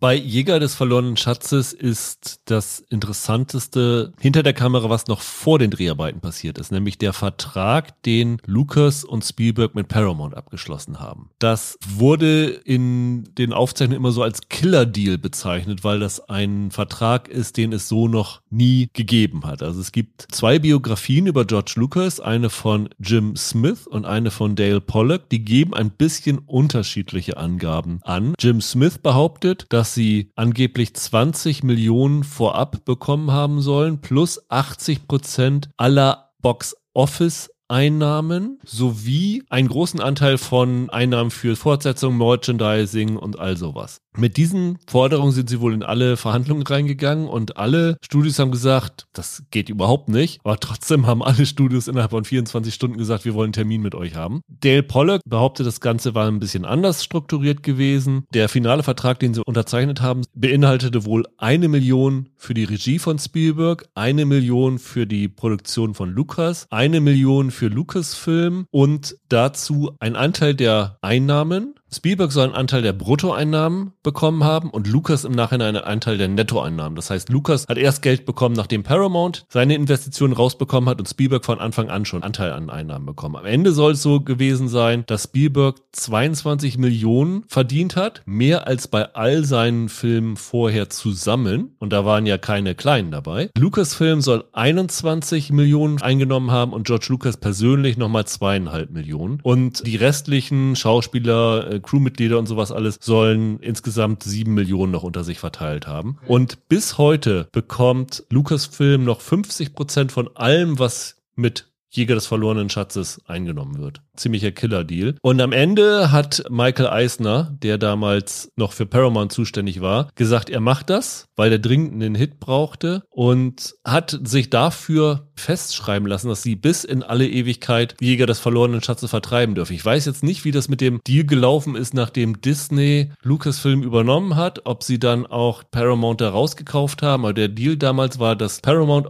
auf alle Ewigkeiten die Rechte an Jäger des verlorenen Schatzes behalten würde. Aber das war wohl ein irrer Deal, mit dem Spielberg und Lucas natürlich neue Maßstäbe geschrieben haben, was natürlich auch klar war, nachdem Star Wars dieser Riesenhit war, dass Lukas sich da irgendwie mhm. besondere Konditionen rausarbeiten konnte. Was hat er am Ende gekostet? Weißt du ungefähr, was das Budget von dem dann war? Ich glaube, das Budget was war um die 22 Millionen Dollar rum. Ich habe ja eben schon gesagt, dass Spielberg ein bisschen Ärger bekommen hatte, weil er mit seinen vorherigen Filmen übers Budget gegangen sei. Deswegen haben sie relativ früh in der Produktionsphase sehr, sehr viel rausgestrichen aus dem, was ursprünglich mal im Drehbuch war. Das findet man nochmal wieder in Tempel des Todes, weil zum Beispiel diese gesamte Sequenz Sequenz in dem Nachtclub in Shanghai. Diese gesamte Verfolgungsjagd in der Mine. Diese Achterbahnfahrt Diese Achterbahn in der Mine. Das war ursprünglich alles mal Teil für, von Jäger des verlorenen Schatzes. Dann haben sie es aus Budgetgründen gestrichen, sich aber aufbewahrt für den zweiten Teil. Ja, ich glaube, es gibt von Spielberg die Aussage, das Drehbuch von Tempel des Todes ist eigentlich nur um die Szenen rumrum ja, geschrieben ja. wurden, die sie noch über hatten, ja. Und eine total absurde Sache, die sie aus Budgetgründen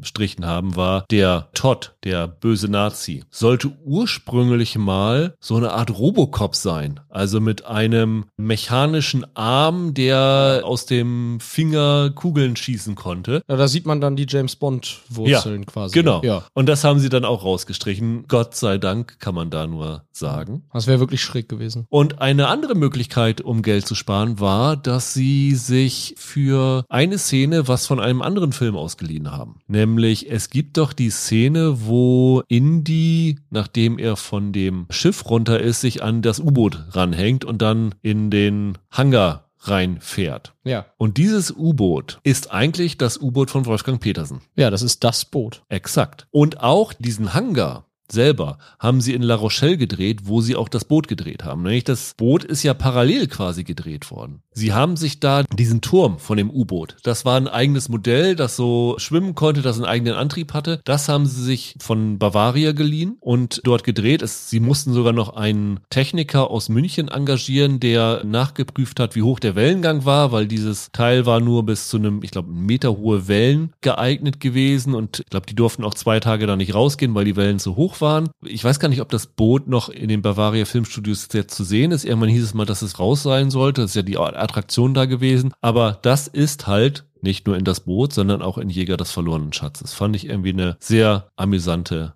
Geschichte.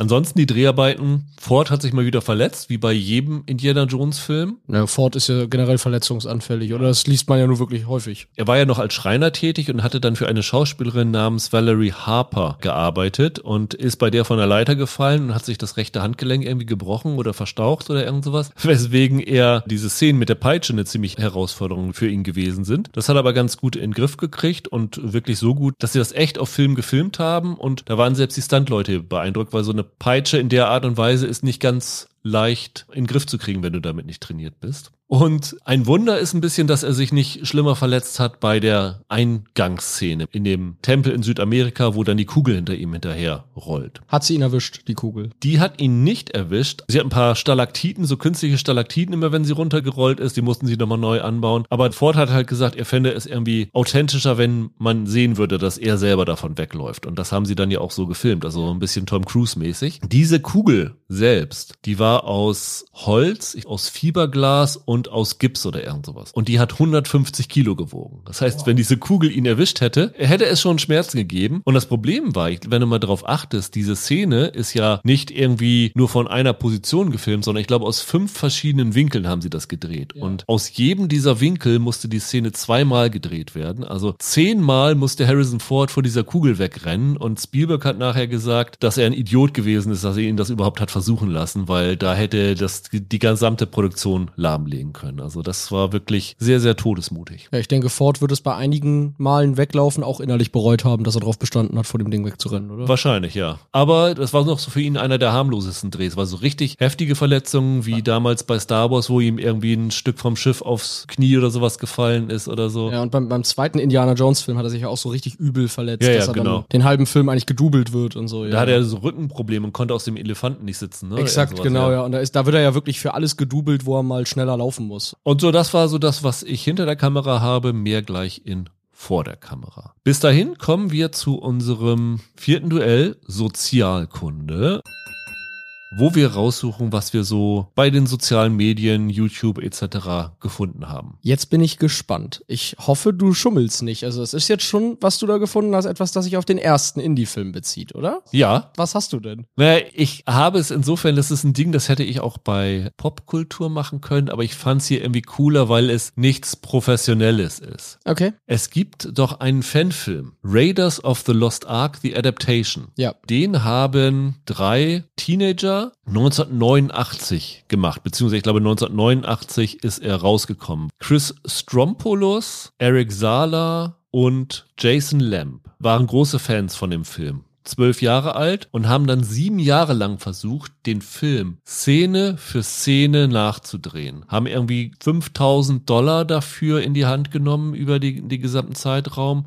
Das Lustige ist halt, dass wenn du dir diesen Film mal anguckst, Kinder sehen halt mit 19 nicht mehr so aus wie mit 12 und sie haben das halt auch so wild durcheinander. Das heißt, mal sind sie Kinder, mal sind, die, sind sie Teenager, mal sind sie halbe Erwachsene oder so. Aber das ist so ein liebevolles Remake, das hat dann irgendwann, als es dann, ich glaube, von Eli Roth entdeckt ja. worden ist 2002. Ja. Richtig, richtig Wellen geschlagen. Es ist dann irgendwann bei hier Harry Knowles, dieser seltsamen Figur von Ain't It Cool News, bei irgendeinem so Festival vorgeführt worden, hat da enthusiastische Reaktionen hervorgerufen. Spielberg hat's gesehen. Spielberg hat's danach gesehen, nachdem es so, ich glaube, er hat die dann äh, nochmal eingeladen mhm. und äh, sich mit denen getroffen. Das ganze Ding ist, glaube ich, auf deren Webseite zu kaufen gewesen. Ich weiß nicht, ob es immer noch zu kaufen ist. Jemand hat sich die Filmrechte daran gesichert, Scott Rudin. Ich weiß nicht, ob das irgendwie in der Development Hell festhängt. Es gibt einen Dokumentarfilm. Es gibt darüber. einen Dokumentarfilm, Raiders, The Story of the Greatest Fanfilm Ever Made. Das lief in den USA mal bei Hulu. Ich glaube, in Deutschland ist ja noch nichts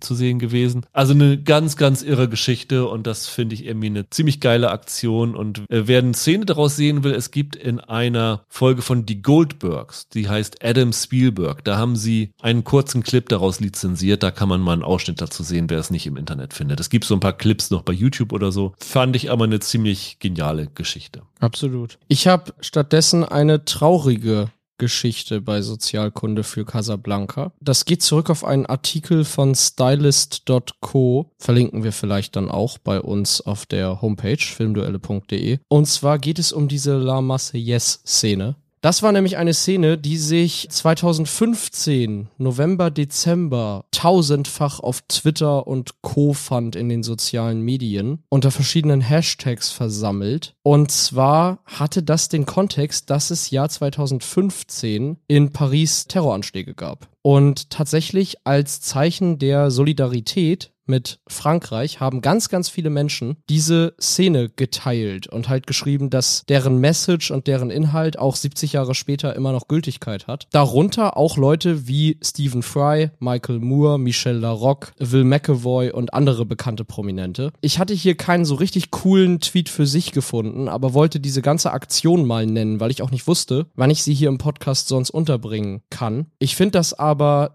deshalb eine sozusagen schöne Geschichte, weil das zeigt, dass dieser Film auch 70 Jahre später mit einer Szene ganz losgelöst von ihrem Kontext die Leute nochmal berührt hat zu einem damals sehr schlimmen aktuellen Event und wollte das deshalb hier mal vorstellen. Kann ich verstehen. Persönlich finde ich diesen Fanfilm total klasse. Ich wollte auch immer mal die Doku gucken und freue mich, dass du das hier genannt hast. Ich würde deshalb auch gerne dir den Punkt geben. Ich wollte meins nur irgendwo unterbringen, weil ich das so ein tolles Beispiel dafür finde, dass Casablanca 70 Jahre später noch die Leute abholt. Quasi so eine kleine Langzeitwirkung, wenn wir später nochmal darauf zu sprechen kommen. Genau, ganz genau. Aber den Punkt würde ich gerne dir geben, weil dieser Fanfilm total geiles Projekt ja. ist.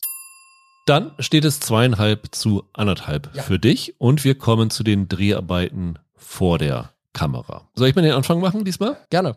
Diese Auftaktszene ist ja sehr interessant. Also diese Geschichte in dem, in dem Dschungel in Südamerika. Mit dieser Götzenstatue, wo ja Alfred Molina in seiner allerersten Filmrolle, der spätere Doc Ock, zu sehen ist, was ich immer noch cool finde. Ja, total klasse, wenn sowas passiert. Und Spielberg hat mal gesagt, dass diese Sequenz eigentlich überhaupt nicht zu Jäger des verlorenen Schatzes gehört, weil das ist wie so damals bei den Serials, worauf das Ganze ja basiert, die Idee, ist es quasi eine Wiederholung des Cliffhangers der Vorwoche so ungefähr. Das sei quasi Raiders of the Lost Fertility Community Idol, was man da noch zu sehen bekommt. Damit hat Spielberg ja so ein bisschen sich diesen Traum von Bond erfüllt, weil Bond hat ja auch immer diese Auftaktszene, die eigentlich mit der Haupthandlung nicht so richtig viel, aber das steht ja für sich immer, so eine Art Cold Open. Das haben sie ja auch quasi beibehalten, oder? Ja, also ich glaube, ja. bis auf Tempel des Todes, wo sie ja eigentlich direkt mit den Figuren anfangen. Äh, Tempel des Todes haben sie diese Musical-Nummer bei. Teil 3 ist es ja der junge Indie. Genau, der kind. junge Indie. Teil 5 ist es jetzt die Rückblende. In ja. Teil 4 habe ich verdrängt, das kann ich nicht mehr sagen. Da ist es in Area 51. Stimmt, richtig, die Nummer mit dem Kühlschrank. Übrigens ganz spannend für Indie-Fans, wer sich mal dafür interessiert, sich mal so Serials anzugucken, auf denen Indiana Jones so ein bisschen basiert. Eine der größten Inspirationen für Jäger des verlorenen Schatzes war ein Serial namens Secret Service in Darkest Africa, wo ein amerikanischer Geheimagent, gespielt von Rod Cameron, das Dritte Reich infiltriert, wo irgendwie Nazi-Offiziere mit deutschen U-Booten in Afrika irgendein muslimisches Grab suchen. Und das gibt's auf YouTube. YouTube in voller Länge. Das kann man sich da mal angucken. Das hatte ich in Vorbereitung auf den Podcast gemacht. Man hört das ja immer, dass das so auf Serials basiert, aber ich weiß nicht, du hast wahrscheinlich jetzt auch nicht allzu viele von diesen Dingern je wirklich gesehen. Nein. Das gibt's in YouTube auf voller Länge und man muss nur mit einigen sehr rassistischen Stellen leben, die halt den 40er Jahren geschuldet sind.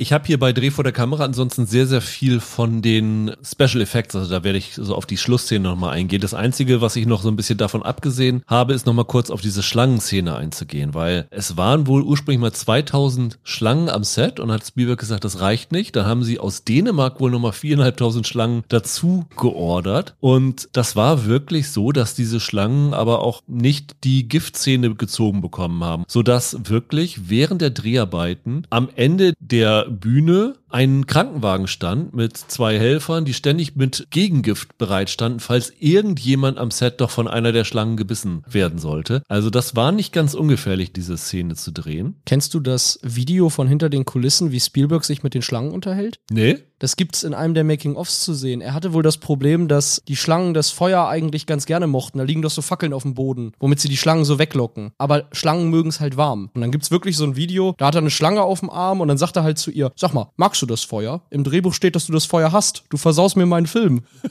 sehr, sehr lustig. Also da hatten sie wohl wirklich viele Probleme mit den Tieren. Versaut wurde der Film auch fast von, wie nennt man so schön, Montezumas Rache. Weil während der Dreharbeiten in Kairo hatten alle außer Spielberg Dünnpfiff, der hatte irgendwie seine eigenen Nudeln oder sowas mitgebracht in Dosen, deswegen ja. war der verschont geblieben. Aber am heftigsten hat es wohl Harrison Ford getroffen und äh, ich meine, das ist so, glaube ich, die... Der, wahrscheinlich der bekannteste Fun ja, der Filmgeschichte. Das, das kennt jeder, die Szene, wo er mit diesem hünenhaften Schwertkämpfer auf dem Marktplatz steht und der mit dem Schwert rumfuchtelt und wirklich ursprünglich mal so eine richtig ausführliche Schwertkampfsequenz geplant gewesen ist und mhm. Ford hat gesagt, ich muss gleich in fünf Minuten wieder aufs Klo rennen, kann ich den Typen nicht einfach abknallen.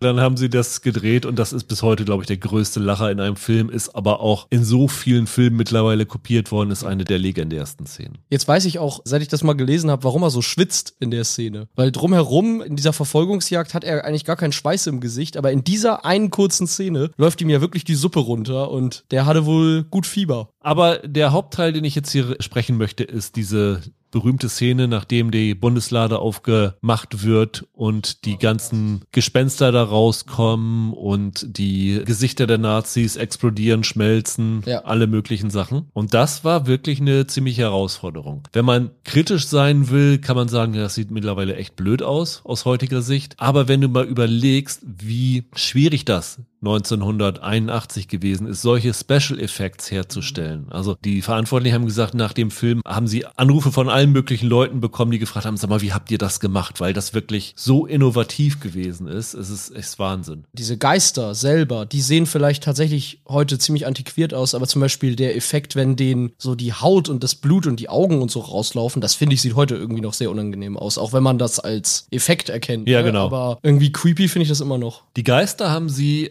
ganz interessant gemacht. Es gibt so einen, wie nennt sich das? Wolkentank auf Deutsch. Das haben sie schon bei Filmen vorher gemacht, wo du verschiedene Flüssigkeiten hast und Dämpfe und das so herstellen kannst. Diese Geister waren teilweise Miniaturen in diesem Tank. Es waren teilweise dieser Hauptgeist, der da ist, war eine Schauspielerin in Weiß, die sie da irgendwo hängend gefilmt haben und dann natürlich noch ein bisschen später dann übergemalt. Also dieses Cell Animation nennt man das. Das war so dieser Effekt, den sie dafür benutzt haben. Und diese Köpfe, die sie da dann halt zerstört haben. Dafür haben sie Abdrücke von den Schauspielern in so schreiender Pose genommen. Okay. Da dann Plastiken von gebaut und das mit verschiedenen Materialien, so dass es für den jeweiligen Effekt genutzt werden konnte. Also zum Beispiel dieser Kopf von dem Todd, der schmilzt ja. Und da hatten sie so eine Sache aus Gelatine und Wachs und sowas alles. Und da haben sie dann einfach einen Föhn raufgehalten und das Ganze dann in Zeitraffer aufgenommen. Ah, okay. Und das so wegschmelzen lassen.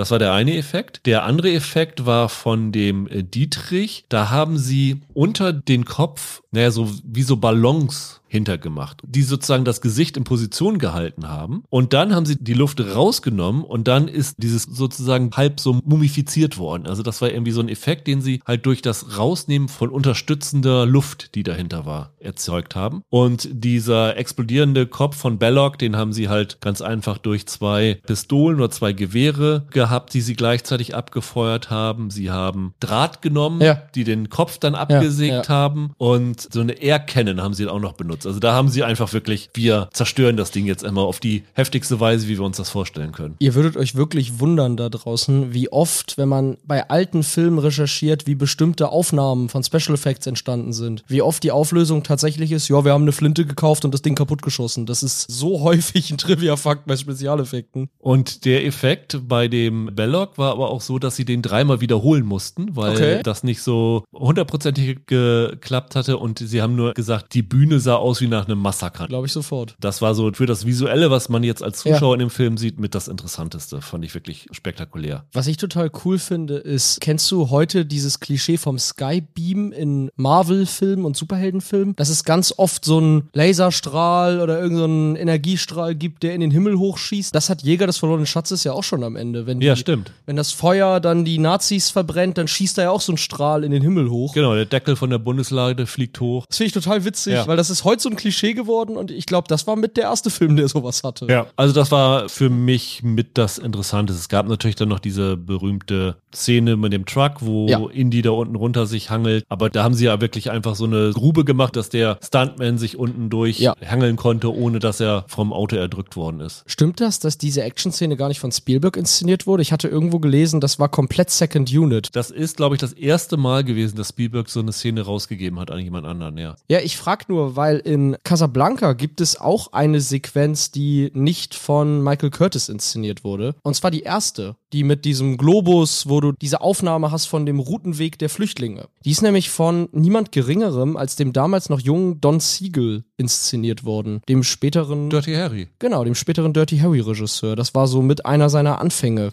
beruflich, dass er bei Casablanca die erste Szene inszeniert hat. Fand ich ganz cool. Und ich will bei mir gleich noch auf die Musik zu sprechen kommen. Hast du auch gelesen, dass John Williams zwei Titelmelodien für Indiana Jones komponiert hat und Spielberg am Ende gesagt hat, benutzt beide? Die eine war halt dieses da da da da da da da und die andere war irgendwie da, da, da, da, da, da, da, oder irgendwie so. Und dann hat Spielberg gesagt, finde ich beide gut, kannst nicht einfach beide machen. Und jetzt spielen die immer so hintereinander in dem Raiders March, das finde ich ganz cool. Bei Casablanca war das so, Max Steiner ist ja der Komponist von dem Film. Der war damals ja eine Riesennummer. Der hatte King Kong gemacht, Vom Winde verweht und zig andere Sachen. Dem war ja jetzt hier so ein bisschen die Musik schon aufgezwungen worden, weil einerseits war klar, dass die französische Hymne eine große Rolle spielen muss und As Time Goes By war halt Teil des Films. Und das hat dem Steiner richtig gestunken. Vor allem, weil er As Time Goes By überhaupt nicht leiden konnte. Er fand das Lied total blöde. Nachdem der Film dann halt abgedreht war und er am Soundtrack saß, hat er noch den Vorschlag gemacht, ob man As Time Goes By nicht rausnehmen kann und er es durch eine eigene Komposition ersetzen kann. Das war dann am Ende nur deshalb nicht möglich, weil Ingrid Bergmann schon an einem anderen Film gearbeitet hat, nämlich Wem die Stunde schlägt. Ja, und eine andere Frisur hatte, ne? Ja, sie hatte sich die Haare kurz geschnitten und dann konnte sie schlicht nicht nochmal zurückkommen und diese Szenen nachdrehen. Und am Ende musste Steiner sehr, sehr stinkig seinen ganzen Soundtrack um zwei Melodien herumbauen, die nicht von ihm waren. Er hat dann aber später zugegeben in einem Interview 43, 44, dass As Time Goes By schon irgendwas gehabt haben muss, sonst wäre es nicht so erfolgreich gewesen. Für eine Oscar-Nominierung hat es trotzdem gereicht. Ich glaube, Max Steiner wurde, Max Steiner hätte sonst was komponieren können, wäre immer für einen Oscar nominiert worden. Das war quasi der John Williams der 40er.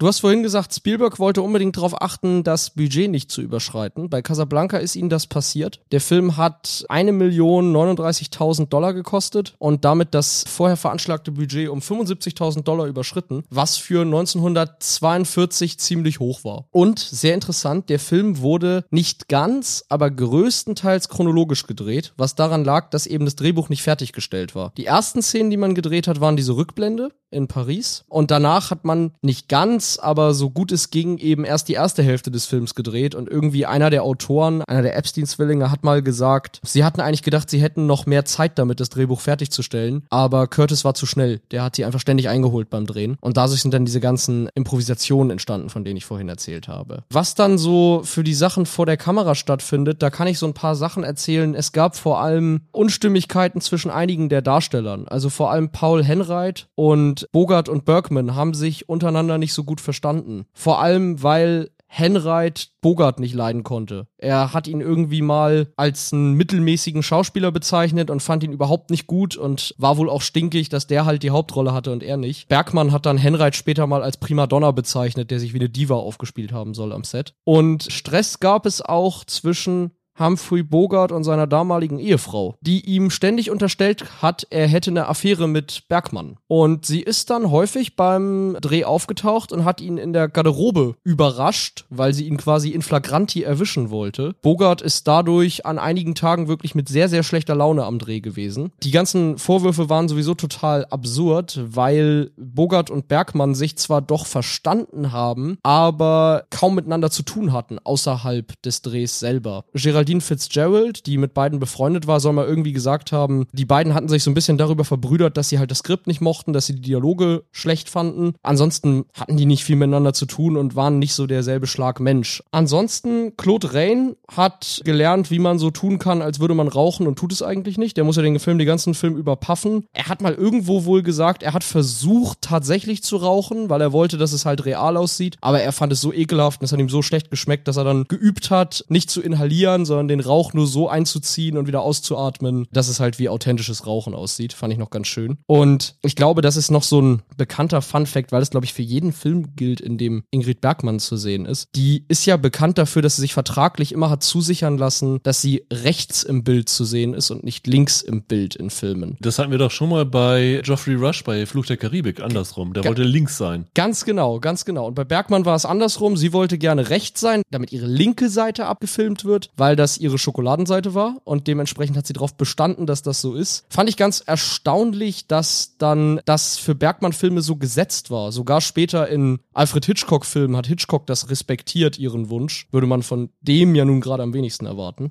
Was ich noch gefunden habe, ist die Tatsache, dass es ursprünglich ein anderes Ende geben sollte, beziehungsweise man nachträglich noch eine Endszene hinzufilmen wollte. Das kam deshalb, weil, nachdem der Film abgedreht war, am 8. November 1942 die Alliierten in Casablanca einmarschiert sind. Und der Film sollte erst im Frühjahr 1943 in die Kinos kommen. Irgendein Studioboss hat deshalb vorgeschlagen, den Film so zu enden, dass er mit der Invasion in Casablanca endet, mit der Befreiung der Stadt. Jack Warner von Warner Bros. war dagegen, weil er gesagt hat, die Invasion ist ein anderes Thema. Aber Hal Wallace hatte dann tatsächlich einen Epilog vorbereitet, in dem Humphrey Bogart und Claude Wayne sich der französischen Resistance angeschlossen haben und dann wohl im Radio von der Befreiung Casablancas hören. Der Grund, warum der Film dann am Ende diese Schlussszene nicht hat, kommen wir auch gleich bei Veröffentlichung zu, ist, ist dass dann, sie das vorgezogen haben. Genau, dass sie den Kinostart vorgezogen haben und deshalb hatten sie nicht mehr die Zeit, die Endszene noch zu drehen und vor allem Claude Rains hatte keine Zeit mehr ins Studio zu reisen. Ansonsten hätte der Film tatsächlich nicht mit, das ist der Beginn einer wunderbaren Freundschaft aufgehört, sondern mit so einem politischen Nachklapp. Ich habe eine Sache, die ist mir jetzt zum ersten Mal aufgefallen, mhm. ähm, auch für die Schlussszene. Ich habe irgendwann in der Recherche gegoogelt die kolorisierte Version von ja. Casablanca. Die ja. gibt es ja irgendwo. Genau. Hast du die mal gesehen? Es gibt Ausschnitte auf YouTube davon, genau. Die ist irgendwann in den 90er Jahren, kann es sein, erstellt worden und ist dann auch mal im Fernsehen gelaufen in den USA. Und es gibt ja diese Szene, wo sich Bogart und Bergmann über ihre Zeit in Paris unterhalten. Also ich glaube, das ist vor der Rückblende, wo er dann sagt, ja, du hast blau getragen und sowas alles. Und sie hat dann gesagt, ja, ich habe das weggetan und zieh das erst wieder an, wenn die Deutschen abhauen, so ungefähr. Und in der Schlussszene, wenn du dir die kolorisierte Version anguckst, trägt sie ja blau, ne? Das fand ich ganz interessant, ob das damit zu tun hat. Also das erkennst du ja nicht in der Schwarz-Weiß-Version, dass es blau sein soll, aber in der kolorisierten Version ist es ganz klar, dass sie da blau getragen hat. Fand ich interessant. Das ist echt eine gute Frage, ob das einen Zusammenhang hat. Ich glaube ja. Es gibt ja so Farben, die in Schwarz-Weiß halt einen besonderen Look haben. Gerade blau und rot, da muss man ja immer gucken, dass die in Schwarz-Weiß gut wirken. Vielleicht hat es auch einfach damit was zu tun, aber wenn man den dann kolorisiert anguckt, ist es zumindest ein nettes Detail dann. Finde ich auch. Fände ich sowieso seltsam, wenn sie so in Schwarz-Weiß-Filmen über Farben reden. Irgendwie denke ich, hm, okay. Ja, stimmt allerdings. Kommen wir zu unserem fünften Duell. Kassenknüller. Nach langer Zeit mal wieder, Michael, haben wir uns rausgesucht, was so die interessantesten Box-Office-Facts über die beiden Filme sind. Konntest du zu Casablanca überhaupt rausfinden, wie so die Einspielergebnisse 1942 waren? Ja, das ist immer nicht so ganz eindeutig, weil die Zahlen ein wenig variieren, je nachdem, auf welcher Seite man guckt. Aber es gibt zumindest die US-Zahlen für das Jahr 1943. Je nachdem, welche Quelle du suchst, ist Casablanca da entweder auf dem dritten, vierten oder siebten Platz abgeschnitten. Und damit weit abgeschlagen hinter Filmen, die man heute ehrlich gesagt nicht mehr wirklich kennt. Hat natürlich mit dem Krieg zu tun. Das waren dann eben andere Propagandafilme. Platz eins in dem Jahr war damals wohl mit einem Einspiel von fast 20 Millionen Dollar This is the Army, ein Musical Das sind dann so diese patriotischen Propagandafilme Mhm. gewesen. Ja. Das waren so die Sachen, die man sich lieber angeguckt hat, als da, wo Propaganda unterschwellig wegen Casablanca an- betrieben wird. Ganz genau, ganz genau. Also die Filme, die gesichert erfolgreicher waren als Casablanca, waren The Song of Bernadette, ein Kriegsdrama, This is the Army, ein Kriegsmusical und Wem die Stunde schlägt mit Ingrid Bergmann, eine Hemingway-Verfilmung, meine ich, ist das, ne? Ja, Casablanca selber hat am Ende knapp 6 Millionen eingespielt in dem Jahr, was schon ein Erfolg war, aber halt weit hinter dem, was diese anderen Propagandafilme eingespielt haben. Also gar nicht so, wie man sich das immer vorstellt. Der ist so ein Riesenklassiker geworden, dass man halt denkt, ey, der muss damals der Film des Jahres gewesen sein. Und das war er tatsächlich eigentlich gar nicht. Die Box-Office-Zahlen, die man dann heute oft findet, wenn man googelt, kommen halt daher zustande, dass der gefühlt jedes Jahr nochmal gezeigt wurde. Also der hat dann im Jahr, ich glaube es war 1965 oder so, hat er nochmal 1,5 Millionen eingespielt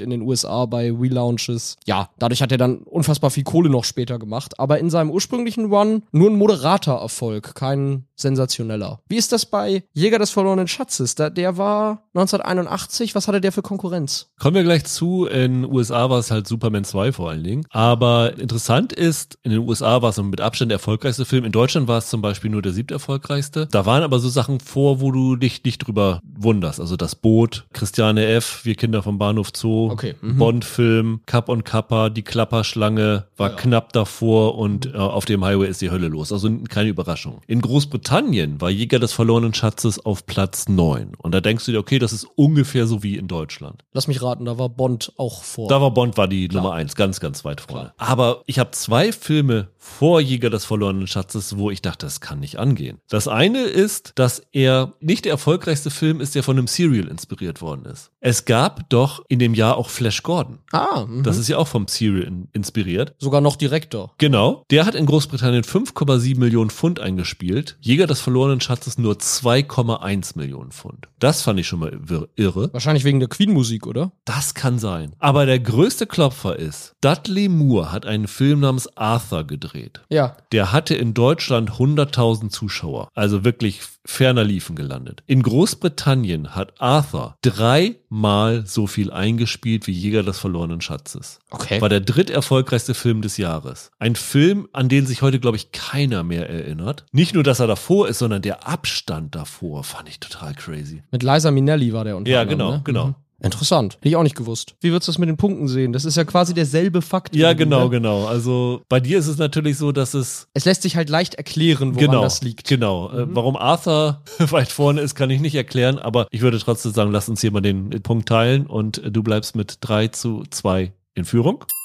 Und wir kommen zur Veröffentlichung der beiden Filme. Und da hast du ja eben schon gesagt, dass Casablanca wie weit vorgezogen ist? Drei, vier Monate ungefähr? Ja, genau. Man hat dann wegen des Einmarsches der Alliierten Anfang November 42 in Casablanca entschieden, den Film vom März auf November vorzuziehen. Der hat dann seine Premiere am 26. November gehabt im Hollywood Theater in New York City. Aber der ist da dann so ein bisschen versandet. Der ist dann da zwar gelaufen, aber hatte halt keinen nationalen Release, sondern ist wirklich nur da in New York gelaufen und richtig drüber gesprochen wurde nicht. Dann ist quasi Folgendes passiert. Am Silvesterabend 1942 hat Franklin D. Roosevelt mit seiner Frau Eleanor verschiedene Gäste ins Weiße Haus eingeladen. Und da wurde im Weißen Haus in diesem kleinen Kinosaal der Casablanca gezeigt. Und neun Tage später, am 9. Januar 43, ist Roosevelt zu einer geheimen Konferenz mit Winston Churchill und den Generalstabschefs von England und den USA aufgebrochen. Und zwar in Casablanca. Und wer sich in Geschichte auskennt, auf dieser Konferenz wurden quasi die Weichen gestellt für die Kriegsstrategie der Zukunft. Also Roosevelt hat da auf dieser Konferenz verkündet, dass das Kriegsziel die bedingungslose Kapitulation von Deutschland, Italien und Japan sein muss. Und deshalb wurde der Film dann nochmal jetzt regulär in Los Angeles und dem Rest des Landes am 23. Januar 1943 veröffentlicht, weil man auch hier wieder die Casablanca-Konferenz sozusagen nutzen wollte. Ich habe irgendwo gelesen, das Office of War Information hat verhindert, dass der Film in Nordafrika laufen durfte, weil man bei Anhängern des Vichy-Regimes keinen Unmut hervorrufen wollte. Aber dass der Start nochmal dann im Januar wieder vorgezogen wurde, er stand ja nach wie vor auf März für Los Angeles. Es gibt da keinen echten Beleg für, aber Jack Warner war befreundet mit Roosevelt und es gibt Indizien, die darauf hindeuten, dass es da eine Absprache zwischen den beiden gab, die diesen Zusammenhang nahegelegt haben. Also dass Warner vorher wusste, dass es diese Konferenz Konferenz in Casablanca geben wird und dass er den Film dann extra so getimed hat, dass er davon profitieren könnte. Und dann ist er im Januar gestartet und dann, wie ich ja eben gesagt habe, durchaus zu einem Erfolg geworden. Also die Kritiken waren sehr positiv zum Film damals. Ich glaube, Variety hat den damals sehr hoch gelobt und bei ganz vielen Bestenlisten dann am Ende des Jahres 43 war der immer unter den Top 5 Filmen des Jahres von den einzelnen Redaktionen. Der Song As Time Goes By hat auch noch einen Riesenerfolg durch das Ding gehabt. Der war damals dann 21 Wochen in den US-Charts nach Start des Films. Ah, interessant. Wie alt war der? Acht, neun Jahre alt oder so? Genau, der war schon äh, zwölf Jahre alt. Von 1931 war der und dadurch ist er dann halt wirklich berühmt geworden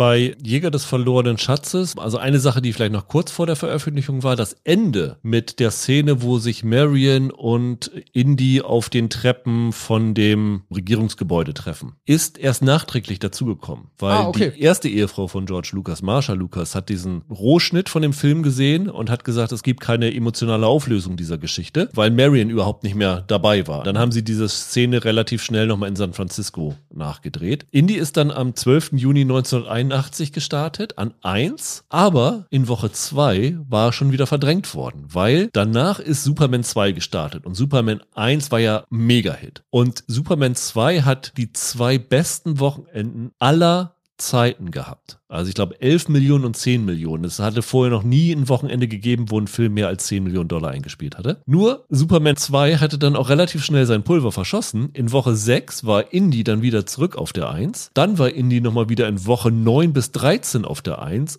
und sage und schreibe in Woche 26 am 6. Dezember, also fast ein halbes Jahr nachdem der Film gestartet war, war er nochmal wieder auf Platz 1. Also ein richtig langer Atem, das gäbe es ja heute gar nicht mehr. Er ist 41 Wochen in den Top 10 in den USA gewesen und hat am Ende 250 Millionen Dollar in den USA eingespielt und der Abstand zum zweitplatzierten Film des Jahres war so groß wie der Abstand von Platz 2 zu Platz 27. Enormer Erfolg. Weltweit hat er, glaube ich, 390 Millionen. In Deutschland zweieinhalb Millionen Zuschauer, war Platz 7 des Jahres, wie erwähnt. Für Paramount war es der größte Erfolg aller Zeiten. Ja, war also ein Mega-Erfolg. Was sich dann ja auch bei den Oscars wieder gespiegelt hat. Ja, wie haben wir vorhin schon erwähnt, war für acht Oscars nominiert, darunter für Film und Regie, also nicht nur die technischen Sachen. Gewonnen hat er am Ende für die Ausstattung, für den besten Ton, für die besten visuellen Effekte, für den Schnitt und es gab halt diesen Sonderoscar für den Tonschnitt, der irgendwann später mal als regulärer Oscar vergeben worden ist. Und mittlerweile nicht mehr. Genau. Casablanca, auch acht Nominierungen gewonnen hatte er dann für ein paar prominentere Kategorien, ne? Ja, genau. Gewonnen hat Casablanca drei von seinen acht Oscar-Nominierungen. Und zwar in keinen geringeren Kategorien als für den besten Film, die beste Regie und das beste adaptierte Drehbuch. Also drei der großen Preise sozusagen. Nominiert war er noch Bogart als bester Hauptdarsteller, Claude Rains als bester Nebendarsteller, die beste Schwarz-Weiß-Kamera, der beste Schnitt und, du hast es vorhin gesagt, Max Steiner für die beste Filmmusik. Genau. Und dann kam es bei den Oscars ja noch zu so einem kleinen Eklat. Den Preis für den besten Film hatte der Hal Wallace gewonnen als Produzent. Er sollte auf die Bühne kommen, aber Warner Bros. Gründer Jack Warner war schneller und hat den Preis entgegengenommen. Das machte nicht nur Schlag Schlagzeilen, sondern Wallace war sichtlich angesäuert und hat dann kurz danach auch Warner Bros. verlassen. Wohl, weil er über diesen Vorfall so erbost war. Bei der Kritik waren beides Mega-Erfolge. Also ich glaube, das sind von allem, was wir bisher hatten, die bestbesprochenen Filme, oder? Hatten wir jemals einen Film, der bei Metacritic eine 100 stehen hatte? Nee, ich glaube nicht. Das ist Weil, nämlich Casablanca, ne? Bei ja. 18 Kritiken. 18 Kritiken 100. Bei Rotten Tomatoes kommt er auf 99 Prozent bei 137 Kritiken. Jäger des verlorenen Schatzes hat 93 Prozent bei 148, bei Metacritic immerhin noch eine 85. Und wie vorhin gesagt, beide in den Top 250 von der IMDb. Jäger des verlorenen Schatzes 8,4 bei knapp einer Million Stimmen. Stimmen und Casablanca sogar noch einen Tick besser, ne? Ja, 8,5 bei 585.000. Das sind zwei der größten Klassiker des Hollywood-Kinos, muss man sagen. Ich glaube, eine Sache muss ich jetzt hier noch erwähnen, oder? Nämlich die Veröffentlichung in Deutschland. Da ist Casablanca ja so ein bisschen berüchtigt für. Ja, auf jeden Fall. Der ist 1952 in Deutschland erschienen. Und weil das ja nun mal ein Anti-Nazi-Propagandafilm ist, wurde er damals stark zensiert. Das ist, glaube ich, zusammen mit Hitchcocks berüchtigt eigentlich der berühmteste Fall einer so sinnentstellenden Synchrofassung. Man hat in Casablanca einfach alle Hinweise auf den Nationalsozialismus entfernt. Diese 50er-Jahre-Fassung ist fast eine halbe Stunde kürzer also geht gerade mal so rund 70 Minuten. Man hat viele Szenen rausgenommen, eigentlich alle, in denen die Nazis auftauchen, auch die La Marseillaise-Sequenz taucht da überhaupt nicht auf und hat dann durch die Synchro auch den Plot logischerweise umschreiben müssen. Der Widerstandskämpfer Viktor Laszlo war jetzt ein norwegischer Atomphysiker namens Viktor Larsen, der nicht in einer Untergrundorganisation war, sondern mysteriöse Deltastrahlen entdeckt und entwickelt hat und jetzt vor Interpol auf der Flucht war. Das hatte man damals gemacht, weil man davon ausgegangen ist, dass der Film sonst keine FSK-Freigabe bekommen hätte. Und das liegt wohl auch nahe. Es gibt nämlich ein an das Auswärtige Amt gerichtetes Schreiben von einem Doktor von Boris, deutscher Generalkonsul in Basel damals, der im Oktober 1953 sich noch darüber empört hat, dass Casablanca in Basel ungekürzt gezeigt wurde. Und da hat er geschrieben, es sei ein Hetzfilm, der wegen seiner deutschfeindlichen Tendenzen unerträglich sei und die Wirkung dieses Films fände man als deutscher Zuschauer ausgesprochen verheerend. Also hat man da in vorauseilendem Gehorsam den Film so entstellt. Das klingt so ein bisschen Larsen und Atomphysiker, als ob Rainer Brandt da die Synchronisation gemacht hätte. Ja, das stimmt. Aber der Halunke war da noch nicht im Spiel. Ehrlich gesagt, absurd in den 50er Jahren bei einem Film, der sich gegen die Nazis ausspricht, von deutschfeindlichen Tendenzen zu sprechen. Aber ich weiß, dass das damals noch so gesehen wurde. Und wann war er in Deutschland dann in seiner richtigen Version zu sehen? 20 Jahre später, also 1975, ist der Film dann noch einmal neu synchronisiert worden. In einer Version, die sich halt an das Original hält, wo alle Szenen wieder drinne waren. Und ist dann damals in der ARD im Fernsehen gezeigt worden. Und da wurde dann das erste Mal diese Neuvertonung gezeigt. Krass, eine Premiere in der ARD. Ist nicht im Kino gelaufen, diese neue Version, sondern im Fernsehen. Kommen wir zu unserem sechsten Duell, Michael. Das Ganze heißt Popkultur.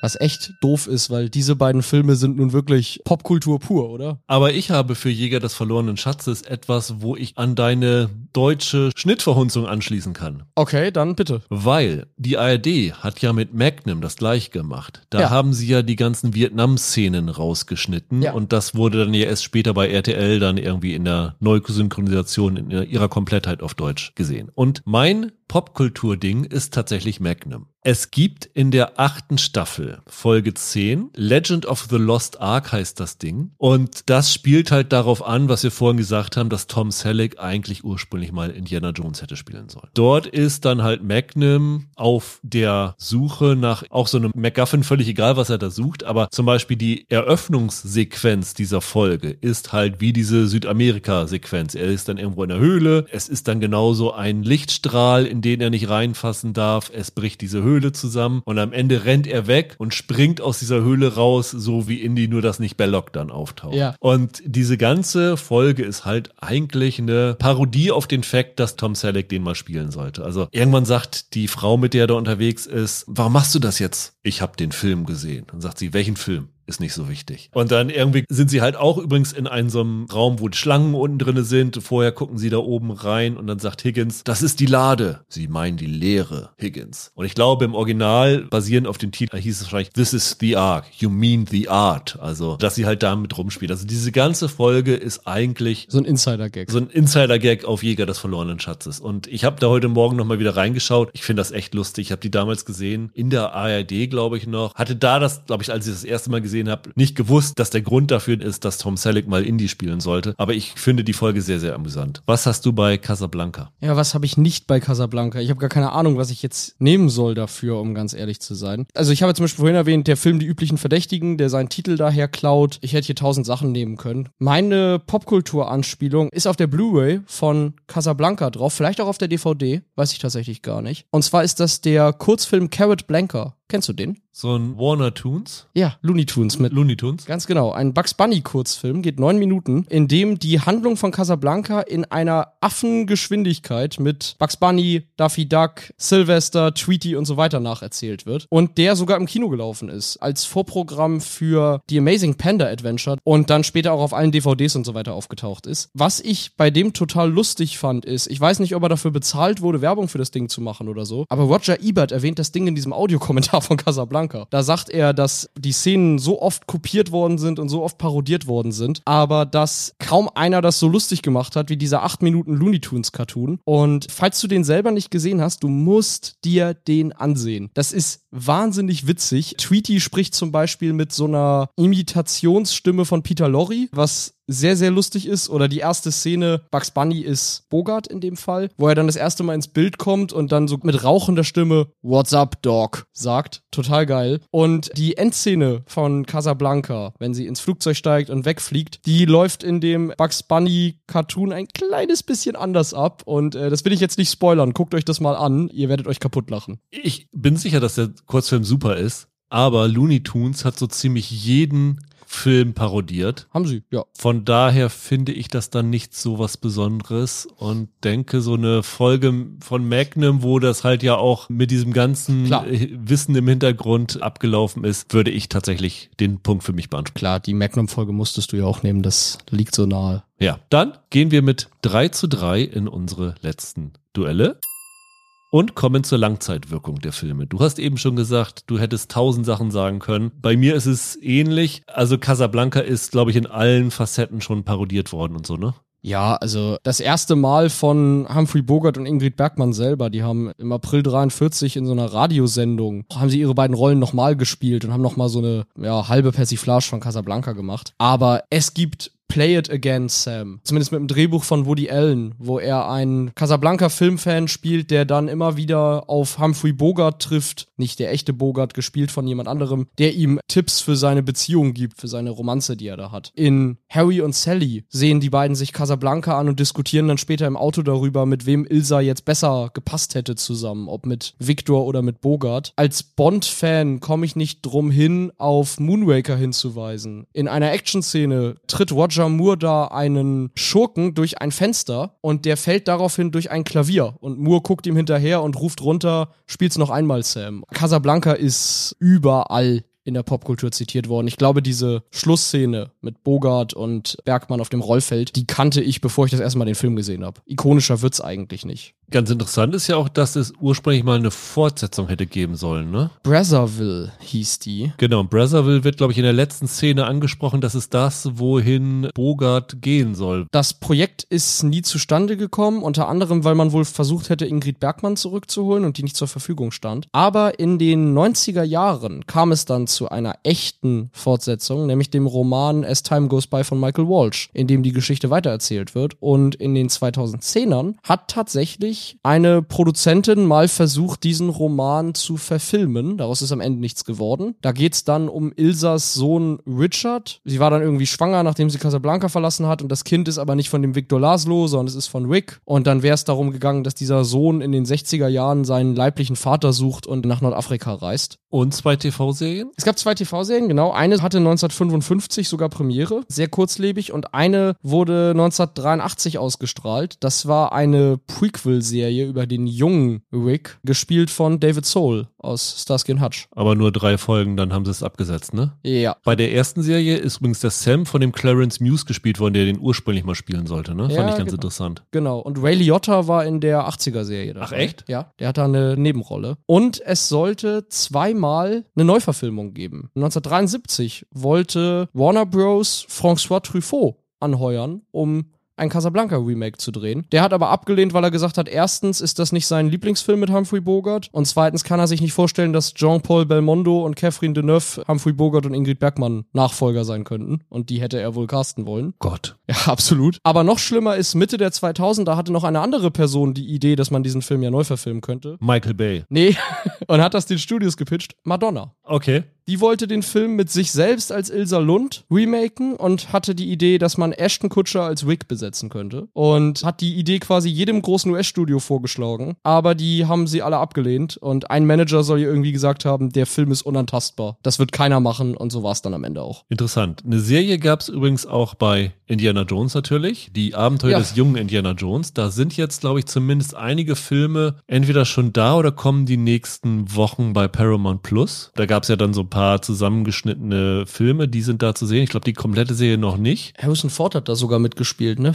So Irgendwann hat er den alten Folgen. Indie gespielt, richtig, genau. Es gab natürlich Fortsetzungen. Die vierte, also Teil 5, jetzt gerade im Kino laufend. Das Rad des Schicksals. Und es gab natürlich Imitatoren ohne Ende. Ja, klar. In jedem Land, wenn du guckst, gab es irgendwelche billigen Abenteuerschinken danach mit den absurdesten Titeln. Also ich habe irgendwo eine Liste gefunden. Das sind alles 80er Filme. Treasure of the Four Crowns. Invaders of the Lost Gold. The Hunters of the Golden Cobra. Also das Schlimmste, was man sich vorstellen kann. Es gab halt aber auch ein paar große Sachen. Also wir haben vorhin schon gesagt, auf der Jagd nach dem grünen Diamanten. 1984 gefolgt von Auf der Jagd nach dem Juwel vom Nil. 1985 mit Michael Douglas und Kathleen Turner. Es gab dann noch diese Quartermain-Filme mit Richard Chamberlain und zumindest in dem einen Sharon Stone dabei. 1985 und 1986. Und es gab 1989 noch eine Serie, Chip und Chap, die Ritter des Rechts, wo das eine Backenhörnchen aussieht wie Indie und das andere wie Magnum. Magnum, genau. Ja, ja. Das äh, fand ich auch noch sehr amüsant. Also das sind so die größten Nachfolger. Also muss wirklich sagen, das Abenteuergenre hat Indie nochmal neu belebt und du hast vorhin schon gesagt, wahrscheinlich das Vermächtnis der Tempelritter, auch wenn es deutlich später war, hätte es wahrscheinlich ohne Indie nicht gegeben. Man muss sagen, Harrison Ford ist durch das Ding zum Megastar geworden. Der war vorher natürlich durch Star Wars schon bekannt, aber er hatte nur die Nebenrolle. Und jetzt hatte er wirklich einen Film, der komplett auf seinen Schultern lag, erfolgreich ins Ziel gebracht und das hat seine Karriere nochmal wirklich in eine ganz, ganz andere Sphäre katapultiert. Spielberg und Lucas waren danach eigentlich unantastbar.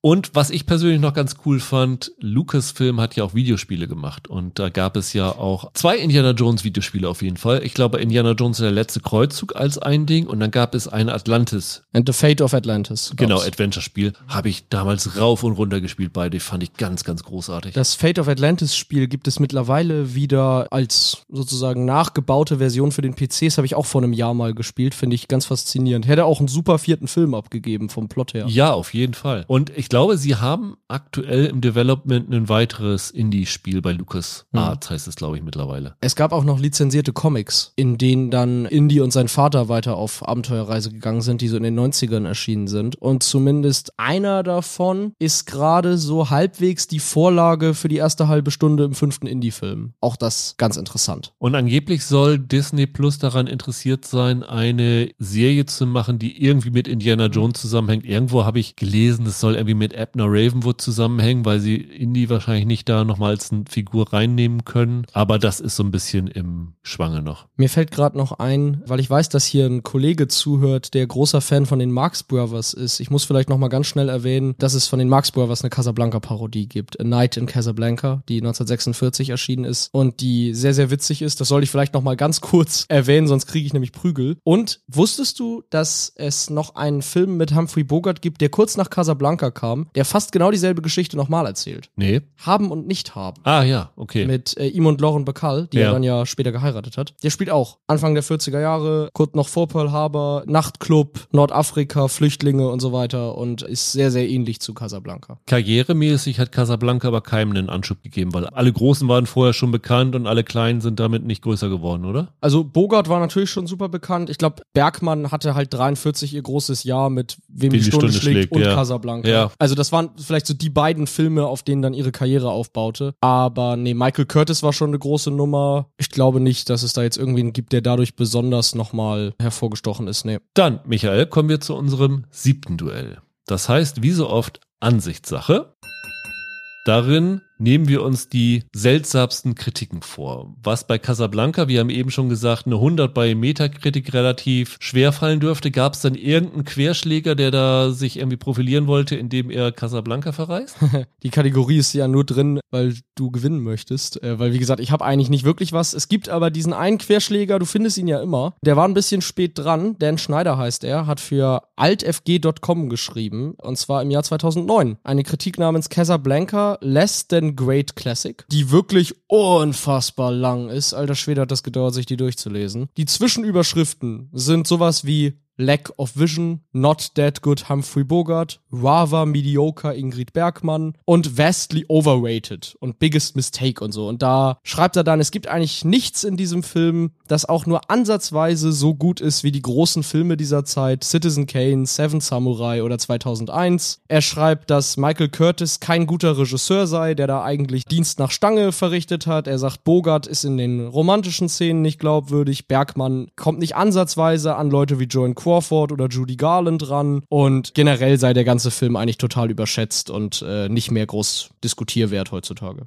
Ja, kann man schreiben. Ist halt falsch. Das gleiche gilt auch für das, was ich habe. Und ich habe tatsächlich eine zeitgenössische Okay. Kritik gefunden. Ja, das habe ich mir gedacht, dass das da irgendwie geht. Im Daily Telegraph gab es am 31. Juli 1981 eine Kritik von einem Mann namens Eric Shorter. Und bei all unseren fehlgeleiteten Kritiken, die wir hier jemals hatten, muss ich sagen, ich habe nie, nie eine gelesen, die weiter am Ziel vorbeigeschossen ist. Ich nenne mal nur die Highlights. Herr Spielberg erlebt sein Waterloo mit diesem Epos, das nur gelegentlich seine Gabe zeigt, die unheimlichen Eigenschaften von Dingen anzudeuten, die außerhalb unserer Erfahrung liegen, aber in unserem Angstbereich. Es fehlt die Einheit von Ziel, Zeit, Ort und Handlung.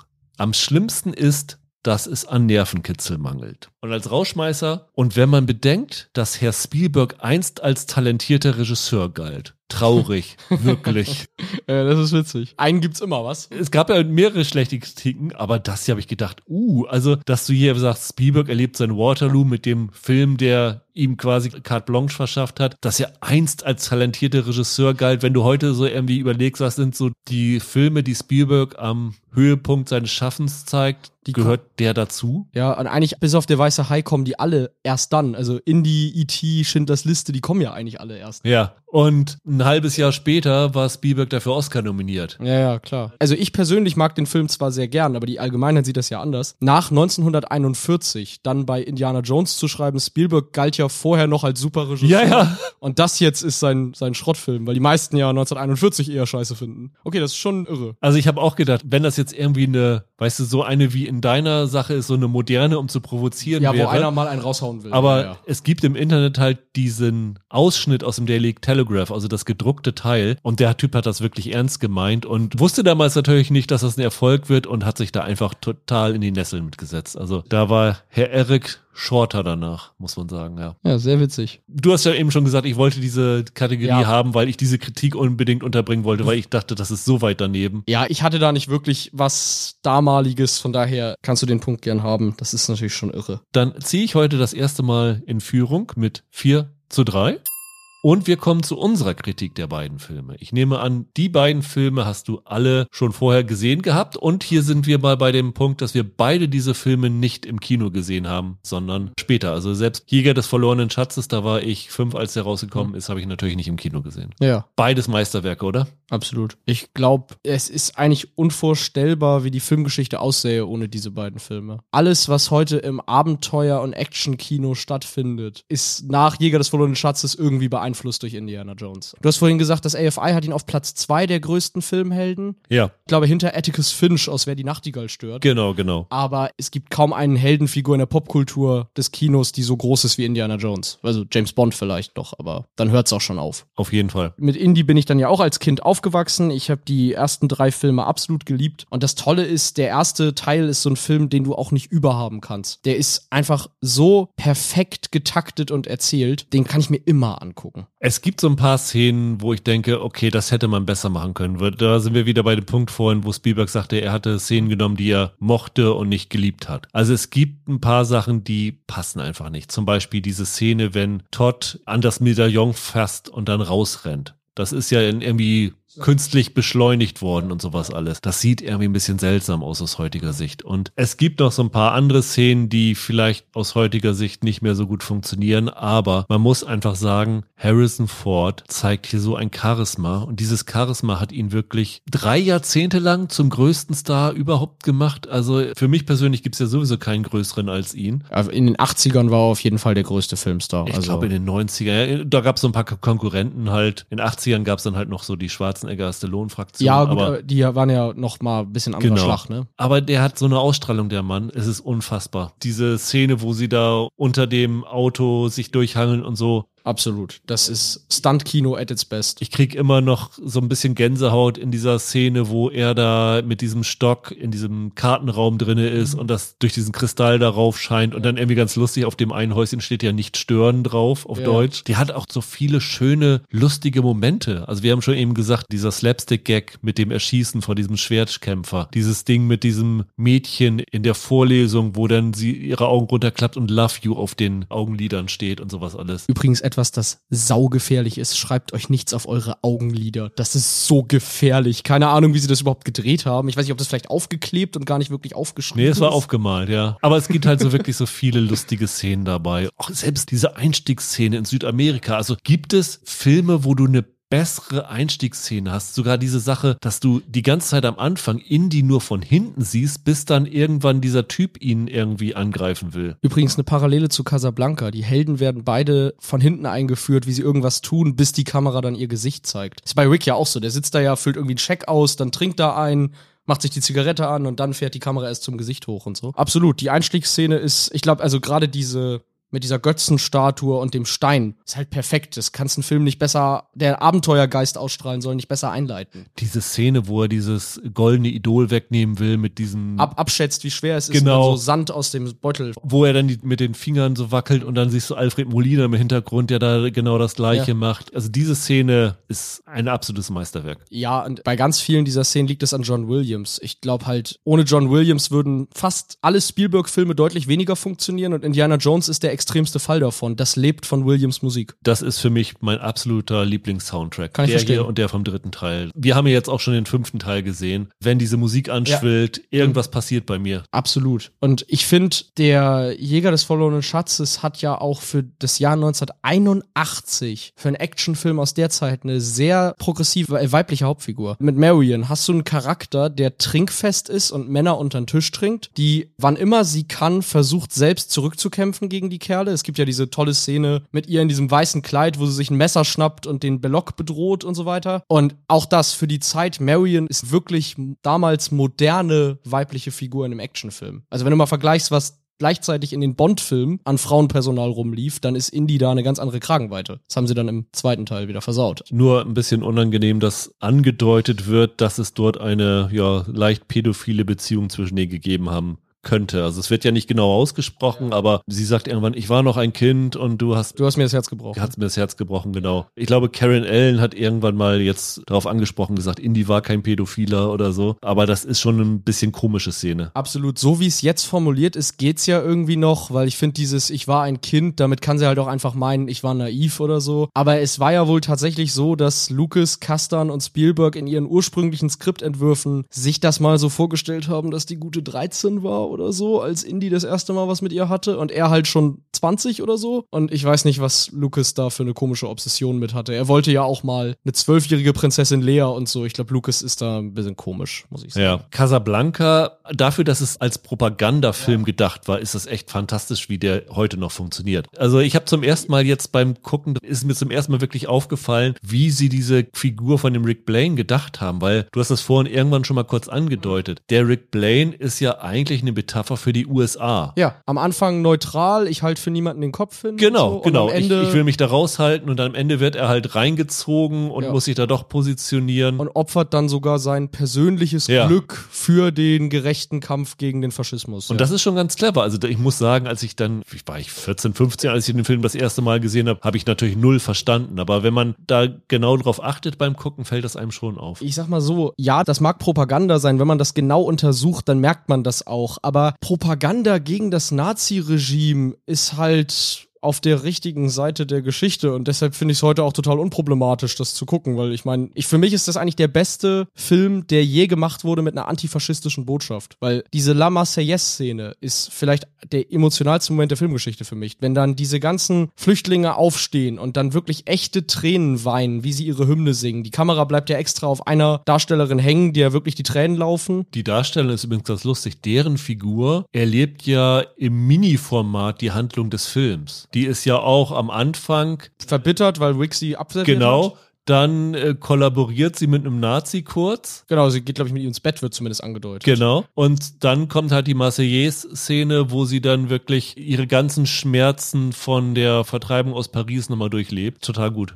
Absolut. Und das ist halt so eine Szene, wo man weiß, die Tränen waren nicht gespielt, das war echt, das kam da in dem Moment aus den Leuten raus. Ich finde den Film wahnsinnig bewegend. Also natürlich ist das, weiß ich nicht, aus heutiger Sicht vielleicht jetzt andere Leute, mit denen ich Filme gucken, würden vielleicht sagen, dass, dass das für die Kitsch ist, aber das ist für mich ein total ehrlicher Film. Alle, die da dran beteiligt waren, mit ganz wenigen Ausnahmen, haben die Schrecken von Nazi-Deutschland zumindest in Teilen noch miterlebt, sind davor geflohen. Und du merkst das dem Film an, wie ernst denen das ist, wie befangen die da sind. Wir hatten vorhin gesagt, dass der eine Drehbuchautor, der dazugekommen ist, diese ja. Rück Blende ja. auf Paris raushaben wollte. Als ich das jetzt nochmal geguckt habe, habe ich gedacht, hätte es diese Rückblende auf Paris gebraucht? Ich weiß es nicht so genau. Ich glaube schon. Also ich brauche sie zumindest, um einmal glaubhaft zu haben, wie viel da wirklich zwischen Bogart und Bergmann war. Und ich muss auch sagen, die Szene, wenn er am Bahnhof stehen gelassen wird, ist wirklich stark. Ich finde die total klasse. Die verletzlichste Szene in Humphrey Bogarts Karriere. Wenn er da sich nochmal umdreht und wirklich wie so ein nasser, betölpelter Hund sich nochmal umguckt und denkt, ey, die hat mich im Stich gelassen. Mich, Humphrey Bogart. Ja, das geht doch gar nicht. Exakt, exakt. Finde ich super. Und auch diese Endszene, ne? Also ich glaube, We Always Have Paris ist einer der geilsten Sätze, die je in einem romantischen Film gefallen ist. Ich glaube, diese letzten fünf Minuten da am Rollfeld, da fallen mehr berühmte, zitierwürdige Sprüche, als andere Regisseure in ihrer ganzen Karriere je hinbekommen haben. Ich finde hier auch Ingrid Bergmann toll. Unbedingt. Die hat so eine Ausdrucksstärke mit ihren Augen, das finde ich fantastisch. Ja. Also Bogart ist mir teilweise fast ein bisschen zu kühl, aber Bergmann finde ich eine Wucht. Bergmann war immer, das war die Darstellerin der 40er Jahre, finde ich. Ich muss aber auch sagen, richtig viel leisten tun ja noch Claude Rains und Paul Henreit, weil die ja die schwierige Aufgabe haben, zwei Figuren, die nicht zu sympathisch sein dürfen, aber auch nicht zu unsympathisch, in der richtigen Gratwanderung zu spielen. Also ich finde gerade Paul Henreit wird immer unterschätzt. Der hat ja wirklich das Problem, wenn wir ihn zu sehr mögen, dann wollen wir am Ende, dass Ilsa mit ihm zusammen bleibt und interessieren uns nicht mehr für die die Beziehung mit Rick. Aber wenn wir ihn zu wenig mögen, dann ist das Ende irgendwie depressiv. Deswegen, der hat eine ganz schwierige Gratwanderung. Und ich finde, der spielt alle Szenen, in denen er diesen Widerstandskämpfer raushängen lässt, mit so viel Inbrunst, dass du ihm das wirklich glaubst, dass der sein ganzes Leben dem Kampf gegen das Naziregime verschrieben hat. Genau wie Indy. Ich hasse die Kerle, sagt er doch genau. im dritten Teil. Das ist übrigens auch so ein Ding. Ich weiß nicht, geht's dir auch so? Mir ist irgendwie erst Jahre später mal aufgefallen, welche Charakterentwicklung Indy im ersten Film eigentlich durchmacht. Nämlich die zu einem Gläubigen. Er beginnt den Film ja als einer, der sagt, ach hier, Bundeslade und irgendwie Gebote ist alles Hokuspokus, ich will nur die Goldtruhe da finden, so ungefähr. Und eigentlich ist ihm dieser ganze religiöse Zauber drumherum total egal. Er sagt ja, glaube ich, sogar, ich glaube nicht an Magie. Am Ende des Films überlebt er den Film ja nur, weil er die Augen schließt und sozusagen reumütig vor Gott auftritt und Gott ihn dann verschont und halt die Nazis umbringt. Das finde ich auch total schön. Ist mir vorher nie aufgefallen. Müssen wir an dieser Stelle die alte Big Bang Theory Folge erwähnen, die wahrscheinlich allen publik gemacht hat, dass Indie für den Film eigentlich völlig belanglos ist? Ja, weiß ich nicht. Ist, ist das tatsächlich so? Weil ich habe mich jetzt beim Gucken wieder gefragt, ob das stimmt, weil sie hätten doch Marion nie gefunden ohne ihn. Sie verfolgen ihn ja im Flugzeug nach Nepal und dadurch finden sie sie ja überhaupt. Nee, tun sie nicht. Die sind selber auf dem Weg nach Nepal, weil der Typ, der mit Brille in dem Flieger ist, ist einfach nur so ein, so ein Nazi-Agent, aber der Todd verfolgt ihn nicht dahin. Also so. die hätten sie wahrscheinlich gefunden ohne ihn. Und dann natürlich dieses ganze Ganze. Wäre er da nicht gewesen, wäre das Ding nicht abgefackelt. Sie hätten von Anfang an an der richtigen Stelle gesucht. Sie hätten die Bundeslade gefunden und sie wären alle draufgegangen. Also an der Theorie ist schon was dran, aber ich finde, man muss das auch nicht zu hoch hängen. Das ist ein. Das ist doch, an sich ist das doch total belanglos für mich als Zuschauer. Total. Oder? Das ist ein Serial. Ein Serial will halt coole Action und Unterhaltung ja. bieten und nicht irgendwie eine tiefgründige Geschichte oder so. Da willst du nur gute Action sehen und äh, gute Typen sehen. Und das äh, bekommen sie hier absolut hin. Ich habe es jetzt eben bei Paul Henreit gemacht, weil der immer untergeht, finde ich, wenn man über Casablanca spricht. Ich möchte auch mal eine Lanze für Paul Freeman brechen. Ich finde den als Belloc richtig super. Ich finde, wenn er da in dieser R2D2-Schlucht, jetzt komme ich nicht mehr drüber hinweg seit du es erwähnt hast, zu ihm sagt, ey Indy, du kannst die nicht in die Luft jagen, das ist Geschichte, du hast dein ganzes Leben Geschichte geliebt. Da finde ich den total gut. Ich finde ihn als Schurken, wird der echt unterschätzt. Der hat wirklich eine Präsenz irgendwie. Und kennst du die Artikel aus den letzten Jahren, in denen immer so ein bisschen die Indie-Filme als Spielbergs Rache am Nazitum interpretiert werden? Als jüdischer Filmemacher, dass ausgerechnet er halt solche Filme gemacht hat, in denen die Nazis so prägnant als Schurken im Vordergrund stehen und so? Und nichts auf die Reihe kriegen eigentlich. Genau, genau, genau. Und dann am Ende vom jüdischen Gott oder was auch immer das da sein soll, was aus der Lade kommt, dann abgefackelt werden im Höllenfeuer. Auch das finde ich sehr sympathisch vom späteren Schindlers Liste Regisseur. Also, wie gesagt, beides tolle Filme. Du würdest wahrscheinlich Casablanca noch über Raiders hängen, ne? Ja, also wie gesagt, das ist einer der drei, ich nenne es mal heiligen Filme für mich. Okay, was sind die anderen beiden? Zwei glorreiche Halunken, der Italo-Western mit Clint Eastwood und der unsichtbare Dritte, mein Lieblings-Hitchcock. Okay, bei dem letzten schließe ich mich auch an. Also da ist ja schon mal klar, was wir dann in der zweiten Staffel nochmal uns vornehmen werden. Also wenn ihr es noch nie gesehen habt, wenn ihr sie länger nicht mehr gesehen habt, schaut die euch an. Also Indie ist, glaube ich, gerade bei Disney Plus und bei Paramount Plus verfügbar. Casablanca ist, glaube ich, gerade nirgends zu streamen, aber es gibt eine echt tolle Blu-ray-Box, Ja. eine schöne Sammlerbox. Also Ja. da kann man die sich anschauen. Dann müssen wir noch unser letztes Mhm. Filmduell dieser Staffel lösen, Michael. Und zwar mit unserem obligatorischen Quiz-Duell, wo wir dem anderen eine Frage zu seinem Film stellen.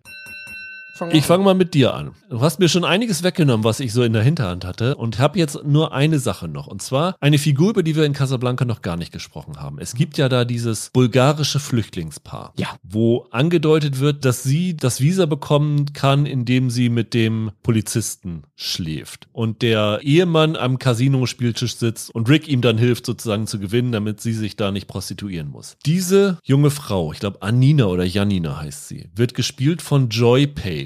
Weißt du, warum das so ein bisschen nach Vitamin B riecht? Nö, das weiß ich nicht, keine Ahnung. Das ist die Stieftochter von Jack Warner, Ah, okay. dem Boss von Okay. Warner. Das fand ich ganz interessant, dass ich darüber gestolpert bin, wobei ich die eigentlich gar nicht schlecht fand in dem Film. Okay. Dann habe ich das Duell gewonnen, Ja. 5 zu 3, aber du kannst mir noch eine Frage stellen und verkürzen, wenn ich sie nicht beantworten kann. Ja. Und zwar, weiß ich nicht, du hast es gar nicht erwähnt. Entweder du hast es nicht gelesen oder du hast jetzt extra gewartet, damit ich frage. Weißt du eigentlich Indies berühmtes Outfit? Der Hut, die braune Jacke, die Hose, die Peitsche, wo die sich das abgeguckt haben? Die Kostümdesignerin und Steven Spielberg. Nee, weiß ich tatsächlich nicht. Ich hatte hier so drei, vier Sachen zurückgelassen, wo ich dachte, dass du sie fragen kannst, aber Mhm. das habe ich tatsächlich nicht rausgekriegt. Charlton Heston trägt genau diese Kleidung, diese Jacke, diese Hose, diesen Hut in zwei Filmen. Okay. Und zwar in The Greatest Show on Earth, dieser Zirkusfilm von 1952. Ja, Und zwei Jahre später nochmal in Das Geheimnis der Inkas. okay.